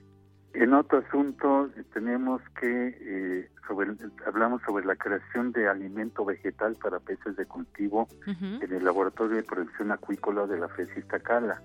Es una mezcla de proteína de soya y polvo espirulina para alimentar a las truchas arcoíris.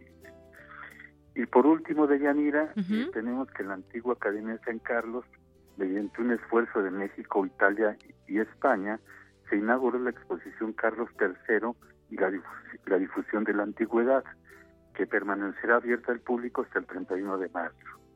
Ahí se pueden ver reproducciones de esculturas originales, bustos de personajes dibujos de capiteles y ornamentaciones de edificaciones plásticas.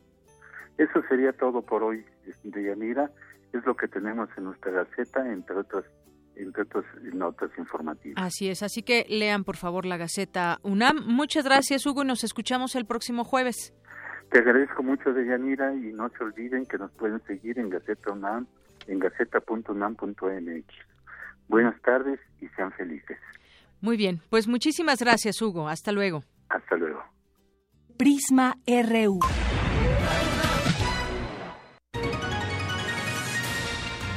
Global RU.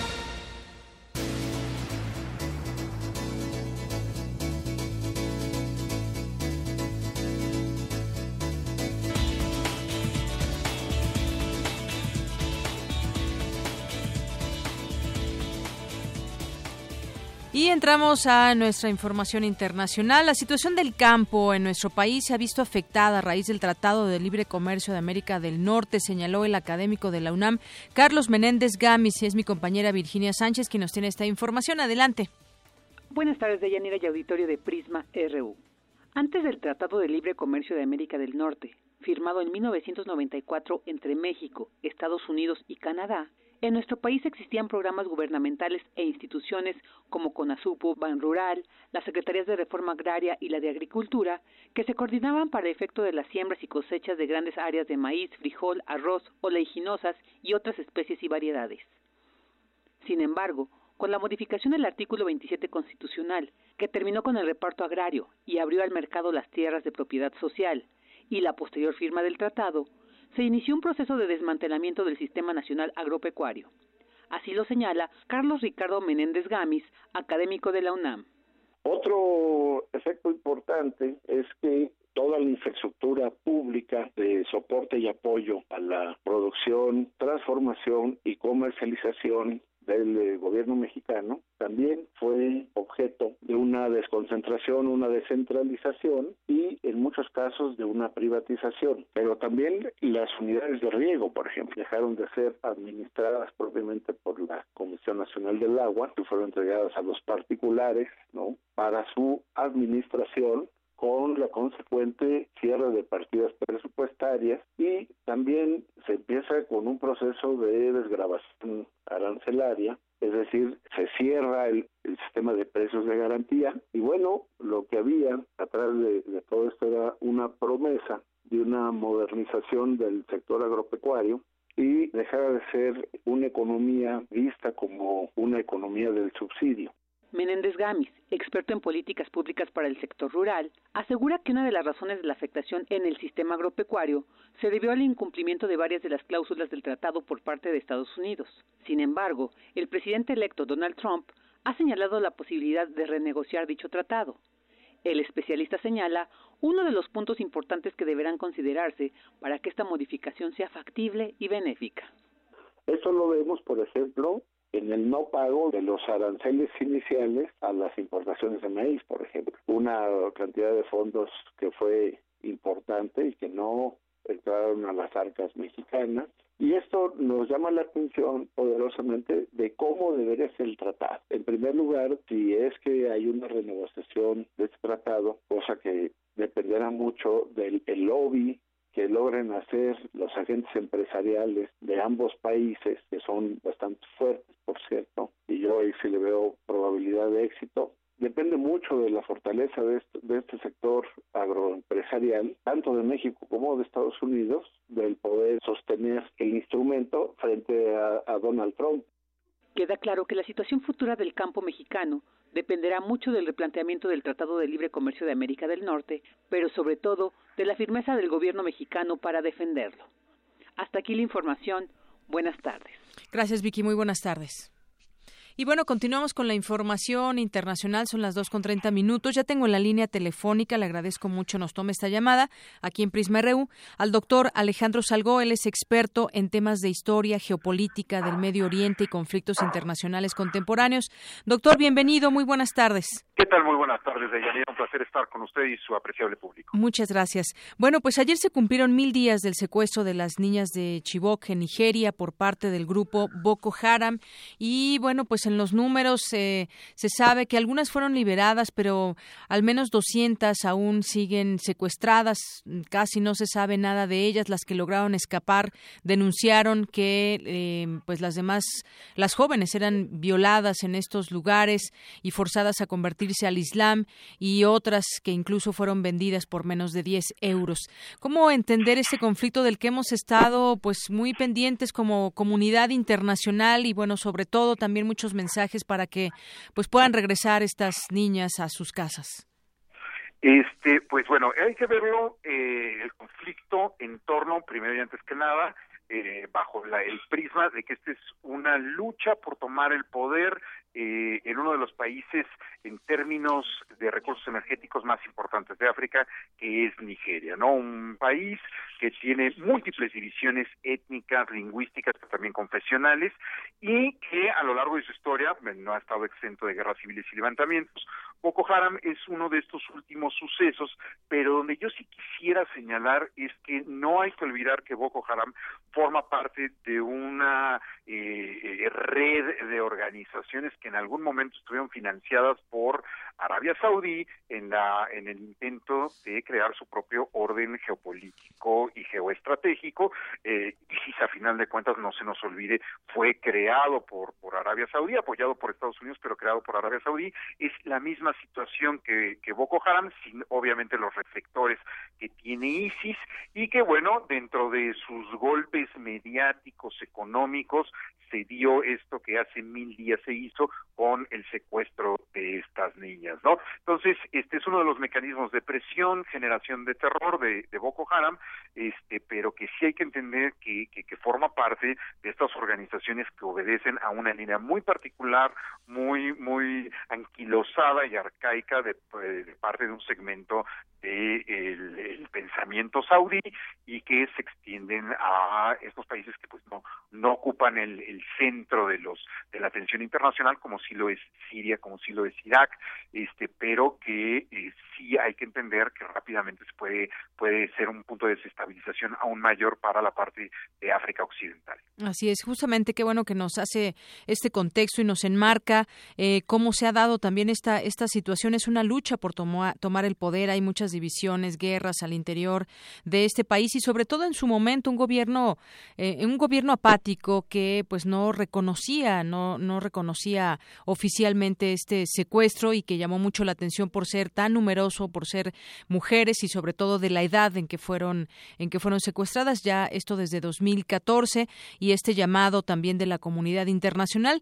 Todo desafortunadamente lo que lo que marca estas eh, eh, experiencias estas luchas por el poder estas luchas de pronto mezquinas y además plagadas de este, esta, pues este terrorismo que da saber mujeres que están siendo violadas, que han sido secuestradas y que pues hasta el día de hoy no se sabe de muchas de ellas. Sí, yo creo que hay que enmarcar también, hay que, hay que decirlo, por qué es que no tiene la atención requerida este eh, este conflicto o este suceso tan tan deleznable por parte de la comunidad internacional. Y es que Boko Haram ha sabido hacer una cosa muy interesante para sus intereses. No ha atentado contra las empresas privadas que se dedican a extraer el petróleo, las transnacionales, al interior de Nigeria, llámese Exxon o Shell o las múltiples transnacionales que hay ahí, justamente para no convertirse como sí le pasó al ISIS en el objetivo y el blanco de una represalia internacional. Entonces, sí cometen actos atroces, ¿no? Como, como insisto en la comparación con ISIS, pero que al no tocar los intereses económicos de grandes transnacionales, que son los que pueden promover una persecución de esta organización, por eso es que ha pasado bajo, eh, bajo el radar internacional, o por lo menos no tiene la relevancia, y que evidentemente, insisto en ese punto, sí es uno de los temas que más deben estar llamando la atención en el concepto de seguridad de África Occidental. Y que por eso también el gobierno nigeriano supo esconderlo durante un rato, ¿no? Al no atentar contra estos intereses de transnacionales occidentales, pudo mantenerse como un suceso más dentro de, pues tristemente, los muchos que azotan y flagelan al mundo internacionalmente. Entonces, hay que tomar en cuenta eso, que eh, Boko Haram ha sabido, eh, porque no tiene el poderío, eh, mantenerse en, en los claroscuros, en las sombras de la atención internacional, justamente porque no ha atentado contra esos intereses. Así es, es muy importante este punto que toca, porque no existe este interés como, como pues quizás eh, entenderíamos debiera ser y además, bueno, pues poner también en contexto lo que ha hecho este grupo terrorista que ha sido un grupo muy despiadado en el eh, en ese continente con más de 200 mil muertos y muchos miles de desplazados que han tenido eh, que salir por miedo a este tipo de grupos. Así que, pues creo que el contexto se entiende, no solamente es la, la noticia tan lamentable en ese sentido, sino también pues hay que contextualizar por qué está sucediendo, por qué este, digamos, eh, si no nulo interés, poco interés para tratar de recuperarlas y tratar de, de generar un ambiente de paz en esta zona que pues ha sido muy problemática y sobre todo quién está financiando detrás de y todo este componente eh, geopolítico del cual hay que estar muy atentos. Por supuesto, y que si en realidad hubiera un auténtico interés por, por combatir de manera seria estas organizaciones, pues sí veríamos este, estas presiones sobre pues, los gobiernos que, que, que, lo, que los este, patrocinan. Yo me atrevo a hablar de, de Arabia Saudí, pero este, en otros en otros objetivos en Siria podemos hablar, por ejemplo, de Al-Nusra, ¿no? financiada por, eh, por Qatar durante mucho tiempo, que internacional intereses no necesariamente deciden o de pastillas, Sí. como. Muy bien, doctor. Doctor, le agradezco mucho esos minutos con Prisma RU. Aquí estoy a sus órdenes y les mando un saludo a usted y a todo su público. Muchas gracias. Hasta luego. El doctor Alejandro Salgó, experto en temas de historia, geopolítica del Medio Oriente y conflictos internacionales contemporáneos. Prisma RU.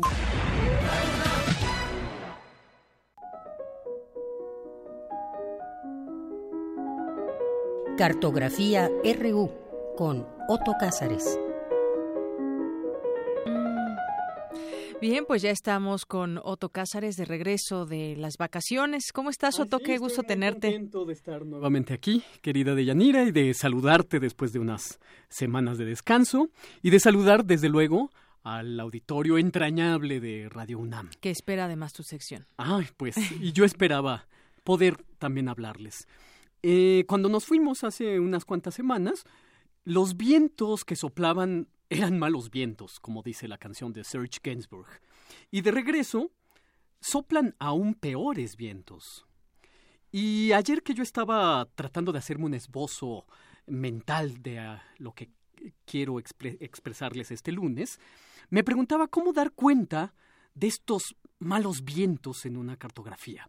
Porque, como se sabe, en estas cartografías yo no busco hacer la crónica de los descalabros, y ayer se me ocurría que al hablar les diera la impresión de que estoy describiendo una máquina averiada y que no obstante funciona muy bien. Así puedo describir un segmento del mapa sociopolítico para después verificar cuán estropeado se encuentra y no obstante cómo sigue en marcha. Por ejemplo, esto. El gran historiador de la cultura Jacques Barsoun que escribió un libro glorioso, por cierto, muy recomendable, de título Del amanecer a la decadencia, se preguntaba, en unas cuantas líneas, si era posible escribir una historia de la felicidad social. Es decir, si se podía escribir una historia que se preguntara en los distintos periodos de la historia, remotos o cercanos, sobre el bienestar social. Y me parece que es una eh, gran posibilidad para la investigación, escribir una historia, un metro de felicidad social. Y yo me pregunto, ¿qué tipo de medida de felicidad o de infelicidad habrá de registrar las profundidades abisales del subsuelo a los que hemos llegado? ¿Cómo se, cómo se mide la vida sin reposo que vivimos?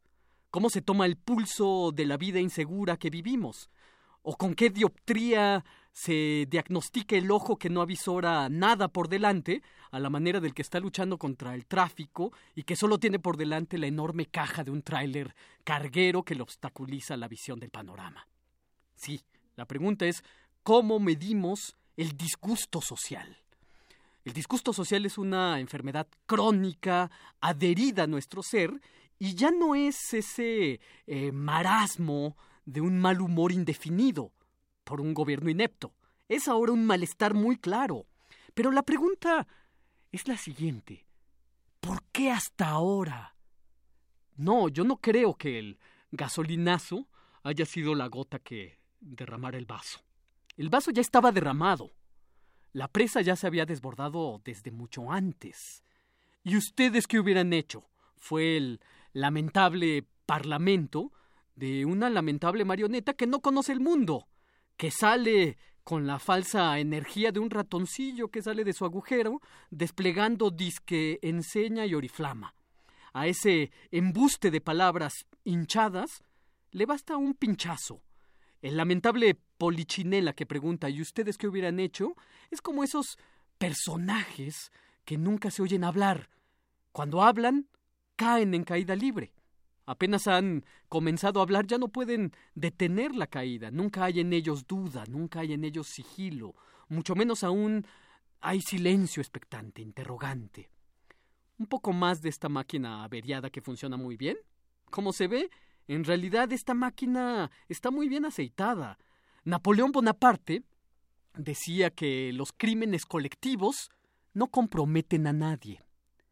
Venidos desde no sabemos dónde, orquestados con una batuta misteriosa, sonaron conciertos cacotópicos de pillajes, hostigamientos, robos que se sucedieron por doquier.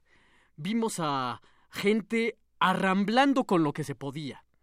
Y nada parecía ni demasiado caliente ni demasiado pesado, como escribió Rabelais en un siglo de pillajes y de botines. Vimos a personas saqueando en los lomos objetos dos veces más grandes que su propio cuerpo. Saqueo y rapiña en el contexto en que lo vivimos, ¿son visiones de naufragio? Sí, cada cual estaba saltando con el pie que le quedaba libre, las, las demás extremidades estaban ocupadas en sustraer y cuidar lo sustraído, y oh, qué lamentable fue no tener más brazos como los dioses de la India. ¿Orquestación a cargo de, músicas de músicos a sueldo? Quizás. La maquinaria estropeada también hace una música estridente. Ay, los malos vientos trajeron visiones apocalípticas, salidas de la imaginación del bosco aunque a últimas fechas la visión de la realidad se ha vuelto mil veces más fantástica que nuestra imaginación. Para decirlo con François Rabelais en su Gargantúa, en estos pocos meses se ha glorificado la obra de años, demoliendo firmamentos y erigiendo abismos sobre las nubes. La sociedad, naturalmente indignada, asustada, con una indignación y un susto anacrónicos, puesto que la indignación y el susto debieran provenir de mucho antes, y puede, que, puede decir la sociedad que posee una máquina averiada que por lo demás funciona muy bien. Será necesario cuidarse de tenerse en pie con los propios recursos de la imaginación, inventando metros de infelicidad social, con la claridad del ruido y con las visiones del naufragio, porque en verdad que ya no nos queda nada no nos queda nada. Nada. Pero yo no soy un discípulo del descalabro, y aquí vemos cómo la literatura y los libros nos ayudarán a naufragar mejor, como he dicho en alguna otra parte. Honoré de Balzac, que es el amor de mis amores, escribió en una novela de título César Birotteau. Eh, dice lo siguiente, no nos queda nada, no nos queda nada, nada, nada. Pero, pregunta, ¿no es esto con lo que se hizo el mundo? Yo creo que sí. Como no tenemos nada, nos corresponde crear un mundo. Y esto es lo que hoy tengo que decirles, hoy 9 de enero de 2017.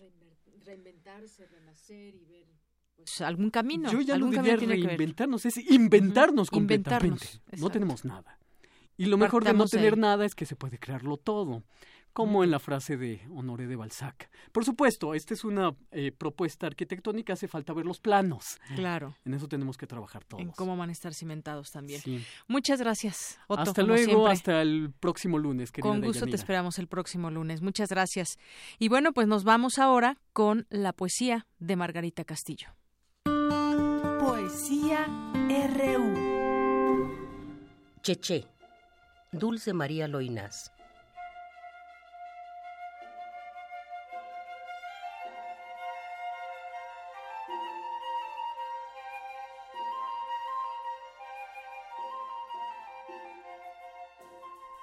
Cheche es delgada y ágil. Va entrada en el otoño. Tiene los ojos mansos y la boca sin besos. Yo la he reconocido en la paz de una tarde como el hada ya mustia de mi libro de cuentos. Cheche es maravillosa y cordial. Vuela sin alas por calles y talleres. En invierno hace brotar claveles y rosas y azucenas con un poco de goma y unas varas de lienzo.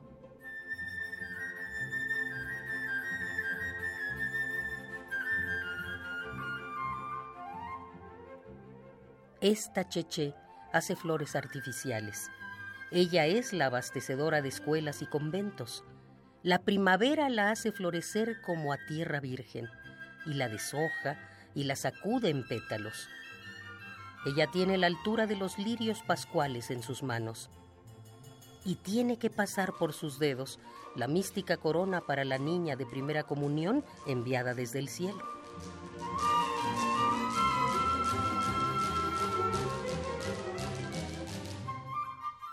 Cheche no llora nunca, ni necesita cantos en su trabajo largo, silencioso, ligero.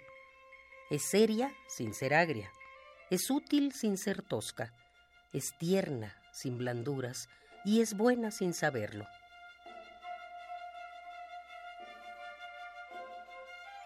Yo no sé de árbol fuerte más fuerte que su alma, ni de violeta humilde comparable a su gesto, ni sé de ojos de niño más puros que sus ojos, ni de música grata aún más que su silencio. Ella es la primavera menor, la segadora de prados irreales, de jardines inciertos. Ella es como un rosal vivo, como un rosal.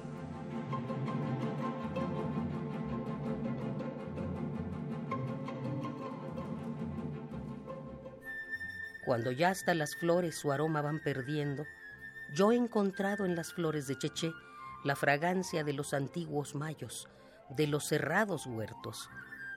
Más que un clavel me huele a clavel su inocente clavel de trapo.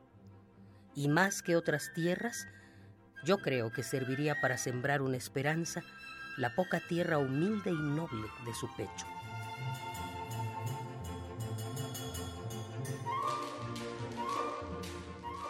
Cheche, Dulce María Loinás.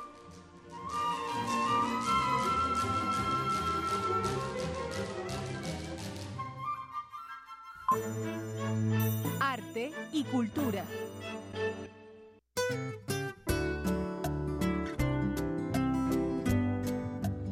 Bien, y ya estamos en la sección de Tamara de Cultura y nos tiene hoy una invitada que presentarnos en este día. Hola Tamara, buenas tardes. Deyanira, muy buenas tardes. Así es. Bueno, primero quiero comentarles que el Instituto de Investigaciones sobre la Universidad y la Educación, ISUE por sus siglas, es un espacio de reflexión multidisciplinario cuya misión es generar conocimiento en todas sus vertientes, épocas y tendencias. Bien lo mencionas, esta tarde nos acompaña la maestra Aline de la Macorra para platicarnos del curso Los libros infantiles ilustrados y el fomento a la lectura. Maestra, muy buenas tardes y gracias por acompañarnos. Hola, buenas tardes, muchas gracias por la invitación. Y sí, vine yo a platicarles un poco este curso, como los libros ilustrados, porque realmente los libros eh, libros álbum de los que de los que básicamente trataría el curso son estos cuentos maravillosos con unas ilustraciones sensacionales, con no tanto texto, en los que el la ilustración y el texto juntos nos dan la historia y nos permiten hacer lecturas y relecturas y resignificaciones de ellas. Y son libros eh, que no son para niños pequeños, son para niños pequeños, para niños más grandes, para adolescentes, para personas adultas, para personas de la tercera edad. La verdad, son una maravilla. Claro, eh, sobre todo, bueno, la, literatura, la literatura infantil y juvenil, que es eh, más o menos a lo que va dirigido este curso, eh, pues no es tan fácil de, analizar, ¿no? Debido al desequilibrio entre la abundante producción y las publicaciones y también la carencia de algunos estudios críticos. Pero tengo una duda, ¿el, ¿el libro álbum puede sobrevivir sin texto? Para entender un poco la, la diferencia entre el libro álbum y el libro ilustrado. Bueno, realmente el libro álbum, hay libros álbum que no tienen texto.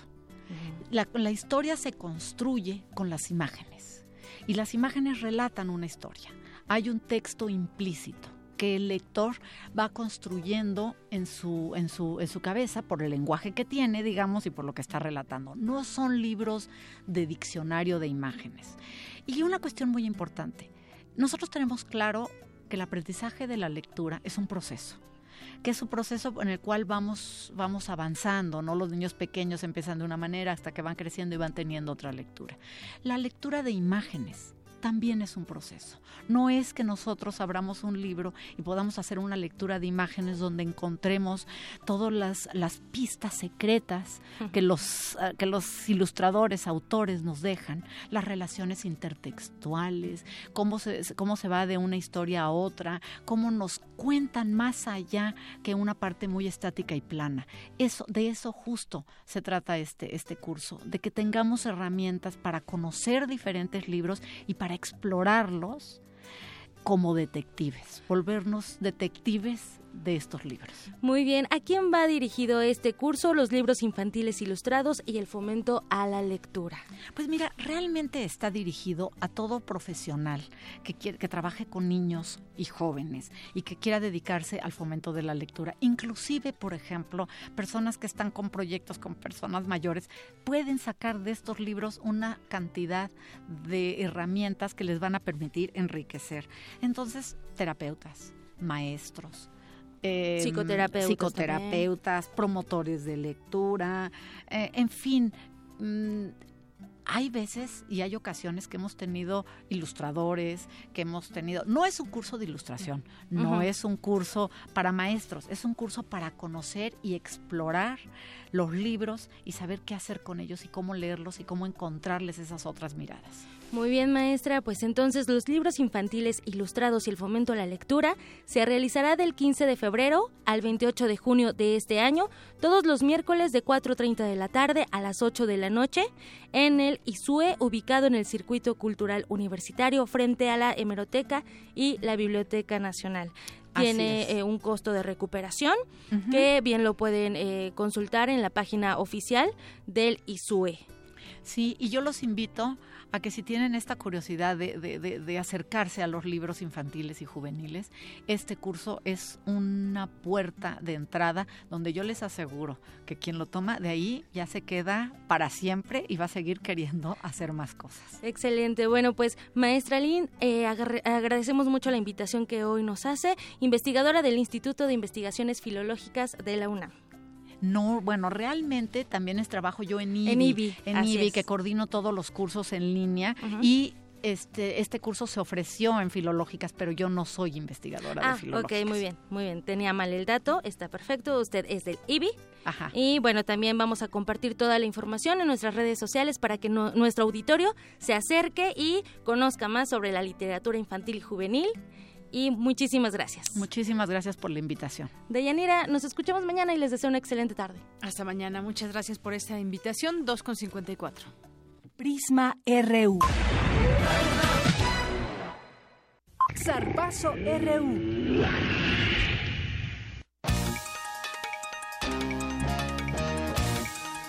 Y nos vamos a los deportes con Eric Morales. Adelante, Eric. Gracias. Bueno, tenemos más información deportiva porque el equipo representativo de polo acuático de la UNAM obtuvo el segundo lugar en el Campeonato Nacional de Primera Fuerza, máxima competencia de esta disciplina deportiva en nuestro país, misma que se disputa en categoría libre. El torneo se realizó en el complejo acuático Scotiabank en Guadalajara, Jalisco. Ahí el conjunto Auriazul, que promedia una edad de 19 años entre sus 13 integrantes, superó en fase de grupos a los representativos de Nuevo León y del Instituto Mexicano del Seguro Social. En cuartos de final, los Pumas vapulearon 13-3 al Estado de México, mientras que en semifinales vencieron 13 a 9 a la Ciudad de México. Sin embargo, en la final cayeron por un marcador de 15 puntos a 5 con Jalisco A. Y bueno, pues ahí está la representación del equipo de la UNAM en polo acuático, que cabe destacar, como lo mencionábamos, es un equipo bastante joven en una categoría libre y bueno, un subcampeonato en estas condiciones. La verdad es que es un éxito eh, que que se debe subrayar y que se debe señalar. En más información, en la NFL ya hay semifinales eh, en la conferencia nacional y en la conferencia americana. Por parte de la americana, los Steelers se enfrentarán a Kansas City, mientras que los Tejanos eh, se medirán a los Patriotas. Y por, la, por parte de la nacional, los halcones eh, marinos de, de, Seattle se enfrentarán a Atlanta. Y también los empacadores de Green Bay jugarán el, el próximo domingo frente a los Vaqueros que tienen un récord eh, de 14 juegos ganados y 3 perdidos. Bueno, Zinedine Zidane, el mejor director técnico en los en los premios que entregó la FIFA esta mañana en Zurich, Suiza. Y bueno, pues hay, sorpresas porque en, el 11 ideal de la FIFA de este 2016 hay cinco jugadores del Real Madrid, cuatro del Barcelona, una de la Juventus y un jugador también del Bayern Múnich. Está el portero Emmanuel Neuer como el mejor portero del mundo. También en la defensa está Dani Alves, Gerard Piqué, Sergio Ramos, Marcelo. En la media está Luka Modric, Tony Cross, Andrés Iniesta y en la delantera pues están uno de los mejores jugadores del mundo, Leonel Messi, eh, Suárez también, Luis Suárez, el uruguayo está ahí, y Cristiano Ronaldo, quien además se llevó eh, la condecoración como el mejor jugador del planeta en 2016 por parte de, la FIFA en este premio llamado Debes. Recordemos que eh, Cristiano Ronaldo también se llevó el balón de oro porque la revista France Football rompió, digamos, ese galardón que entregaba junto con la FIFA y ahora se divide en el premio del organismo deportivo y también de la publicación que en este en esta ocasión Cristiano Ronaldo se lleva, se lleva los dos galardones. Y bueno, también mañana se votará allá en Suiza si se amplía a 48 países el número de participantes en la Copa Mundial de, la FIFA, el cual entraría con esta novedad para la Copa del 2026. También pues muy interesante porque se cree o se, se piensa que este experimento podría estar también eh, pues acompañado de una candidatura conjunta entre México, Canadá y Estados Unidos para dar estructura, eh, la infraestructura suficiente para 48 países. Mañana se vota allá en Suiza si se incrementa de 32 a 48, que sería pues un cambio totalmente eh, innovador en cuanto a la Copa del Mundo en, en fútbol de Yanira, pues es la información deportiva. Nos escuchamos el día de mañana. Claro que sí. Muchas gracias, Eric.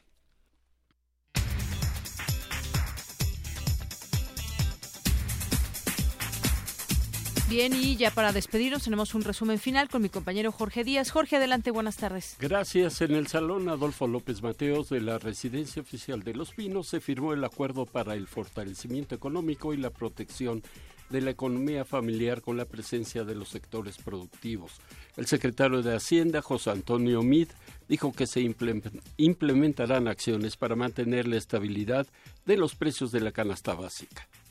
Somos conscientes de los retos por los que está atravesando el país, de las dificultades que están enfrentando sus familias y queremos hacer sentir desde aquí que el gobierno federal, los sectores productivos, los patrones, los trabajadores, estamos cerca, estamos sensibles y habremos de hacer los esfuerzos necesarios para que se proteja la economía familiar, se preserve el empleo, se le dé plena vigencia al Estado de Derecho y con ello contribuyamos a que este entorno hoy de por sí difícil sea en la medida de lo posible y con esta sensibilidad que tengamos mejores elementos y los tengan las familias para poderlo sobrellevar y sobrellevar preservando competitividad y dinamismo en la economía mexicana. Por su parte, Ildefonso Guajardo, secretario de Economía, pidió al sector privado evitar especulaciones. El acuerdo que hoy firmamos parte de una premisa fundamental. El crecimiento del país se fundamenta en el crecimiento de todos y cada uno de los sectores un crecimiento que debe de beneficiar a todos los que participamos en este gran país, su clase trabajadora, su clase empresarial. A su vez, Juan Pablo Castañón, presidente del Consejo Coordinador Empresarial, reconoció que en los próximos meses enfrentaremos fuertes desafíos, por lo que pidió establecer un diálogo abierto con la sociedad para entender sus inconformidades y encontrar soluciones a ellas. Aún no conocemos su dimensión y profundidad, pero podemos prepararnos si logramos unirnos en lo fundamental. Debemos hacerlo escuchándonos primero, estableciendo el diálogo abierto y franco con la sociedad, entendiendo sus inconformidades y sus problemas y buscando, como lo estamos haciendo, soluciones incluyentes. Durante una gira de trabajo por Francia, el rector Enrique Graue firmó un convenio de colaboración con la Universidad Pierre y Marie Curie, eh, con el cual la UNAM impartirá la maestría internacional en ciencias de la visión en conjunto con la Universidad Francesa, con lo que los egresados obtendrán una doble titulación de Yanira. Muchas gracias, Jorge. Con esto nos despedimos. Por cierto que la Coparmex no firmó este acuerdo de Peña Nieto. Mañana le tendremos los detalles porque da una serie de razones por las cuales no firma este acuerdo. Entre ellas que es muy poco tiempo el que se ha pedido para construir esta, esta situación para que beneficiaría a las familias. Me despido. Soy de Yanira Morán. Hasta mañana.